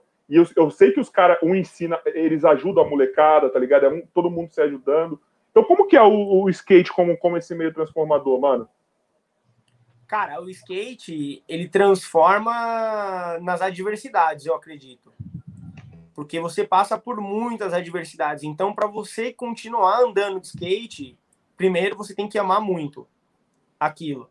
Porque você não tem incentivo, você não tem glamorização, é, não é um negócio que assim a pessoa vê o skate como uma forma dela é, transformar a vida da família dela inteira, tipo como futebol. Puta, você é talentoso pra caralho no futebol. Continua que você, daqui 5, 10 anos você vai estar tá ganhando 20, 50, 100 mil reais por mês, entendeu? E o skate não proporciona isso. Mas tem uma coisa que o skate proporciona, que é a felicidade. Sim. Eu acho que esse é o maior agente transformador, porque quando você, as pessoas que gostam de andar de skate, quando elas andam de skate, elas se sentem felizes, velho. E aí Sim, isso faz ela tipo ignorar outras coisas ruins que tem ao redor dela e ela focar na, numa coisa que faz bem para ela, entendeu? E eu acho que esse é o maior agente de trans, transformador do skate, o sorriso. Quando você é. anda, você sorri, você se sente bem e você esquece as outras coisas porque você se sente bem fazendo aquilo. Por mais que tenha um monte de dificuldade, que não tenha apoio, que não seja um, um negócio fácil de se fazer, você acaba dando a vida por aquilo, entendeu? É, é, é quase uma válvula de escape até, né? Porque, Com certeza. Exemplo, eu, eu digo, certeza. por exemplo, o meu primo. Ele, mano, a semana inteira estressado, que ele mexe com, com contratos de, de, de mano, fechamento de, de container, essas coisas de, de porto. E, mano, ele se estressa muito. Aí chega o um final de semana, cara, ele quer descontrair tal. Aí ele chegou um dia e falou assim: Cara, acho que eu vou comprar um long. Porra, mano, que ele falou isso mudou, velho. Ele dá água pro vinho. Todo final de semana ele tava indo, mano, da casa dele pro, pro Parque Ibirapuera de skate, mano. Que ele morava na Berrine e ia de skate. E, tipo, tinha área de, de é, ciclofaixa, né? Então, mano, ele ia embora andando de skate. Mano, ele falava que ele ficava tão, mano, tranquilo, que tava disposto para a semana inteira, velho. E eu falo, caraca, mano. Ó, tem Realmente... um moleque que até mandou uma pergunta aí, o Adriano. Esse cara, que nem ele foi fazer aula de skate, por quê? Ele falou, mano, veio a pandemia, a pandemia, tipo, fez eu parar de fazer tudo que eu gostava e começou a criar um medo em mim de fazer as coisas. E até que chegou um momento que eu falei, eu vou tentar arriscar fazer uma coisa que eu nunca fiz e sempre tive vontade. E, e que nem ele começou a andar de skate, ele andou de skate tipo durante um mês, um mês e meio e participou de uma competição que a gente tem entre os alunos, né, que foi semana passada. E ele falou: "Meu, participar disso, velho, mudou o meu ano, velho. Mudou o meu ano. Tipo, ele não foi, ele não tava nem perto de ser o melhor, né, que tinha lá. Ele, ele andava de skate fazia pouquíssimo tempo. Mas a emoção que trouxe para ele, ver os caras que estavam, por exemplo, o cara que ganhou o campeonato, os caras que estavam lá na frente, torcendo por ele, que é o que acontece, né? O skate, todos, todo mundo torce pelo show, né? Pela conclusão das manobras, que as coisas, né? Não existe essa, tipo, ah, tô torcendo pro cara errar, como se fosse um pênalti do adversário. Não, eu quero que o cara chute a bola no ângulo, entendeu? O skate é isso. E todo mundo torcendo por ele, ele falou: Meu, isso foi incrível, eu nunca ia imaginar que isso ia acontecer. Ainda mais no ano que a gente passou. Livrou, o skate livrou ele de uma depressão, né? Isso acontece muito, porque mais do que físico, o skate é muito mental, né? Você trabalha muito a sua mentalidade, é, a sua força mental, tipo, de você se superar, de você cair, Sim. você levantar e você continuar com as dificuldades, entendeu? Porque é aquilo que eu falei, skate não é fácil, skate é difícil. Então você não tem massagem, né? Skate não tem massagem, é difícil o tempo todo. A gente sorri muito, mas a gente sorri da dificuldade. A gente sorri na, na, na hora difícil, na, na hora que o couro tá pegando, que o filho chora e a mãe não vê, a gente não tá se lamentando, a gente tá sorrindo, porque a gente tá fazendo um negócio que a gente ama, um negócio que a gente gosta. Caralho, mano. O, o, e você. Oh, deixa eu te perguntar. Eu, quando vejo um cara do basquete, eu consigo identificar ele de longe. Mano, se eu tô num ambiente com alguém que jogou, que, que joga, eu consigo saber quem é, e não é nem só pelo tamanho, nem nada. Tá ligado? É o jeito de falar, é o jeito da pessoa, tá ligado? No skate vocês conseguem saber de longe, mano, quem, quem é dos seus, mano. Vocês conseguem chegar no ambiente e falar, mano, esse maluco, ele é do skate. Não, com certeza, certeza. né? Sem trocar ideia. Eu vou, falar, eu vou te falar uma história engraçada, mano. é, esses, eu, eu troquei de moto, né? Os caras roubaram Uhum. minha a outra moto que eu tinha, eu fui e comprei outra. Aí eu, eu falei, ah, vou levar essa moto, né, num mecânico da concessionária, tudo certinho, né? Levei lá, aí beleza. Aí eu cheguei lá, um cara ficou me olhando, né? Eu tenho uma Ducati hoje, né? É uma moto italiana, uma moto importada. Então lá os caras é tudo, né? Quem entrava lá era só uns caras ricão, só tinha eu de pobre lá. Aí beleza. Aí eu entrei, o cara ficou me olhando, o cara que trabalhava lá, tudo, né, engravatado, olhou. Aí eu falei, vixe, mano, olha os caras, né? No mínimo deve estar achando que eu vou roubar um, um chaveiro deles, um parafuso, um display, alguma coisa. O cara não para de me olhar o tempo todo, velho. Tá parecendo segurança. Quase que eu perguntei pra ele, você é gerente ou você é segurança, velho? Não para de me olhar, tá ligado? Até que chegou uma hora que o cara pegou e falou assim, meu, você anda de skate, velho? Aí eu peguei e falei, ando.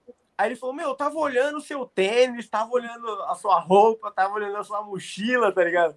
Só que não vi um skate, mas, você, né? Aí eu falei, não, eu ando de skate, expliquei. Aí o cara também andava. Então, tipo, pô, gerente de uma loja, de, um- de uma Ducati, todo engravatado, ficou me olhando um tempo todo e não se aguentou e chegou e perguntou. Tinha outros caras lá, que tinha, tinha um médico, tinha um cirurgião lá, tinha um juiz lá. Ele não perguntou para ninguém. Ele perguntou para mim por quê? Porque ele se viu em mim. Ele se reconheceu, né? Que é isso que você fala. Você vê o cara de longe. Porque o, o skate, assim como o basquete, eu acho que só tem dois esportes que têm esse- esse- essa particularidade, é o skate e o basquete. O skate Exato. e o basquete, eles ditam moda, eles ditam música, eles ditam forma de falar e forma de se comportar, tá ligado? São E o que que dois chama esportes tudo do isso? Cultura. É, Isso se chama cultura. É, é, tipo assim, existe a cultura do basquete, existe a cultura do skate, né? Não existe a cultura do tênis, não existe a cultura do badminton, não existe a cultura do handball, não existe. Existe a cultura do skate a cultura do basquete. Até a cultura do futebol, ela é o eu não- futebol ela é, não é pega de cada um. O do futebol não se- pega é- de todo mundo. O Exatamente, não ela não se compara, ela não é uma cultura. É, ela é uma venda de produtos, mas você assim, você não consegue identificar uma pessoa. É, tipo assim, às vezes o cara tem uma camisa de futebol, mas ele não Tanto joga. é, tanto é que o PSG usa Jordan, tá ligado? Exatamente. Tá É uma cultura. É uma cultura, cara. Skate. E- outra, eu vou te falar uma coisa: a Juventus, a Juventus usa Palace, que é uma marca de skate. Olha aí, tá E os caras fez um, um uniforme da Juventus. A Adidas fez lá, Adidas, é, Adidas Palace, uma colaboração. Então, assim, skate e basquete, ela, ele é uma cultura. Então, você pode, pode ter um cara que joga basquete, que você fala para ele, ah, mas e as Olimpíadas e tal? O cara fala, mano, nem sei o que é Olimpíada, velho. Skate, o basquete, para mim, é filosofia, é cultura. É. Não tem nada a ver com isso aí que você vê lá, mano, do, da- do NBA, não tem nada a ver, mano. Meu basquete é outro. Eu acho que nisso são dois esportes muito autênticos. Muito É. autênticos. Você consegue identificar de longe, mano. Você consegue identificar de longe. É muito diferente, tá ligado? As pessoas que praticam ambos os esportes são diferentes, mano. Tá ligado? Tem uma aura diferente, sabe? Bumbo, fala aí que você tava louco pra falar, mano, eu vi também. Você tá aí já. Não, mano. Eu, não, eu quero falar, por exemplo, ele falou alguns esportes, tipo tênis, badminton, esses, esses esportes, mano, é, é rico. É esporte de rico. Vê um. um- é, é, até as, tipo, as marcas que eles patrocinam é de rico. Rolex, mano. Você, mano, como moleque vai ser incentivado com Rolex? Pela Rolex, pela Tissot. Porra. Não, pela mano, não tem como. Não tem como, Sabe, entendeu? Se você falar para um skatista que ele vai participar de um campeonato que vai ganhar um Rolex, o maluco vai falar, você tá me tirando, mano? Foto estranha pra cima de mim. Dá, dá pra vender vai por nem quanto imaginar isso o aí? relógio, mano. Vai imaginar outra coisa. Dá pra vender por quanto isso aí?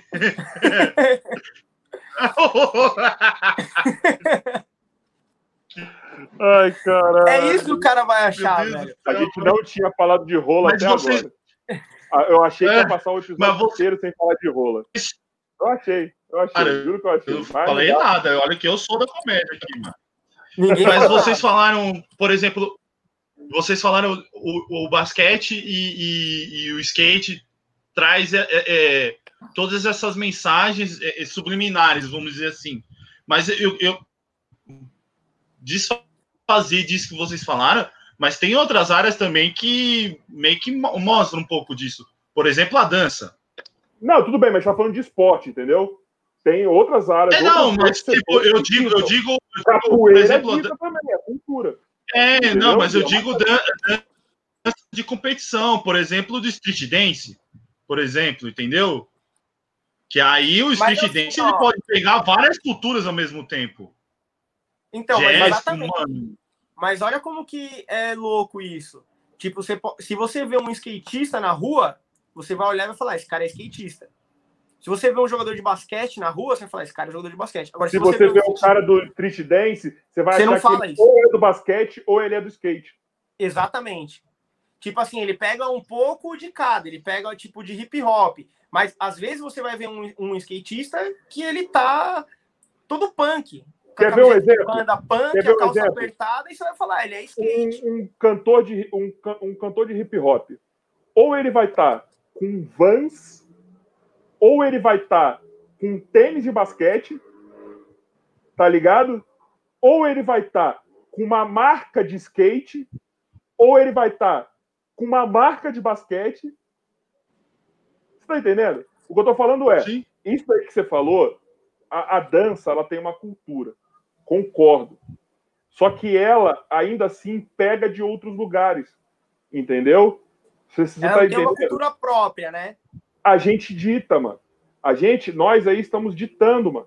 Entendeu? O skate, houve hip hop, ok, mas tem aqueles rocks, mano, que são próprios pro skate, tá ligado? Que você associa. Assim como você associa o hip hop ao basquete, entendeu? É... Assim como, tudo bem, você associa o funk ao futebol, ok, beleza. Entendeu? Mas você. Não tanto, essa... mas tudo bem. Mas só que você tem um é, jeito. Você tem um jeito de andar. Pagode, né, Brasil, é o pagode, né? é. Você tem é, um jeito de por andar. Por exemplo, assim, o que a gente tá falando, Carioca, tipo, de estilo musical, ele é universal. É. Ele é universal. Agora, tipo, isso, assim, do, do estilo musical com futebol, ele já não é universal. Um cara que joga lá na Inglaterra, ele nem sabe o que é funk, não sabe o que é pagode, velho. O cara pode ouvir ópera e jogar futebol, entendeu? E não tem nada Mas o cara que anda de skate e joga basquete, ele ouve a mesma música no mundo inteiro. Exatamente, mano. Exatamente. O cara lá em Londres ouve a mesma música que eu, e o cara que tá lá em Moçambique também, e o Usa que tá na Austrália roupa. também. É. É isso é. Que, aí, que, faz uma cultura, entendeu? Aí a minha pergunta de encaixa já com uma das que jogaram aqui, falando de playlist de, de é, que, foi você gosta de. Foi o 01. Eu tava esperando a hora é. de colocar isso aqui também. Cadê? Tá, tá lá em cima. Tô, tô é... aqui em cima, tô procurando. Aí a minha pergunta é: será que, vamos dizer assim, um, mano, um britânico, um americano, vai ouvir um Charlie Brown, mano, no mesmo jeito que a gente ouve? E já tá joga já vai, já vai na cabeça, tá no jogo. Agora, agora, antes não estava. Eu acho difícil, cara, porque americano não costuma ouvir músicas de outras línguas. É, é agora tá Mas... tá começando, né? Eu agora tá começando a ouvir um funk, ouvir uma Anitta da vida. Não sei. É. Só que só ouve Hoje em quando dia é até mais fácil, mas assim, um, uma coisa é fato. É Tipo, eu ouvia Rage Against the Machine sem saber o que era yes ou no, ou o que, que significava skateboard, velho. Eu não sabia nada de inglês. E eu ouvia e eu não entendia uma letra do que os caras falavam, velho. E me inspirava. Você entendia o significado do S do SK8, né? Exatamente.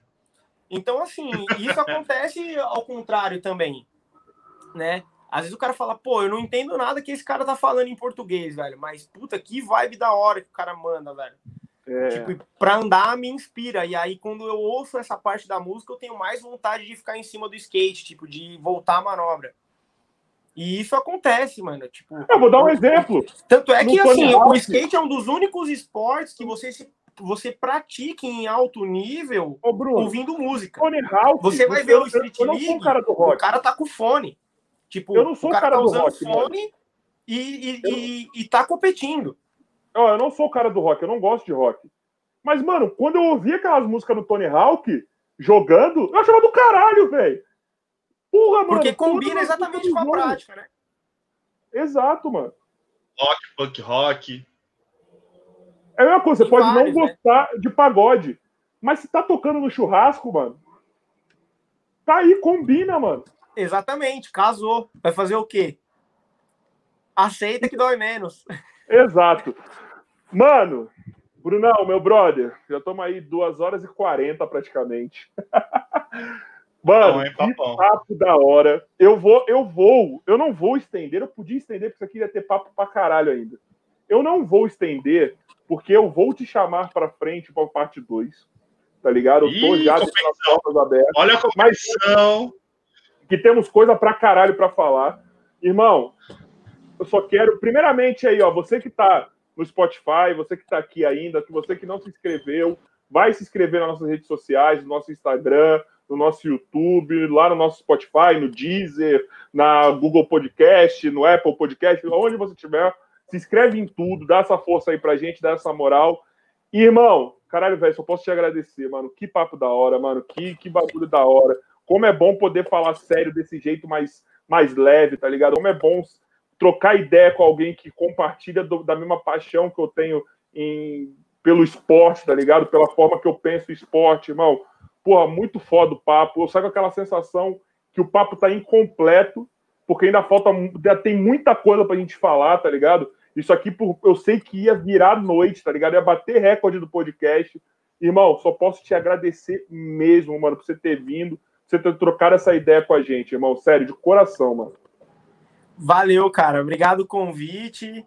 É, quando você precisar outras vezes, você pode ter certeza que eu vou estar disponível aqui para a gente trocar ideia, para poder elucidar qualquer dúvida, que às vezes o skate também é um negócio misterioso, né?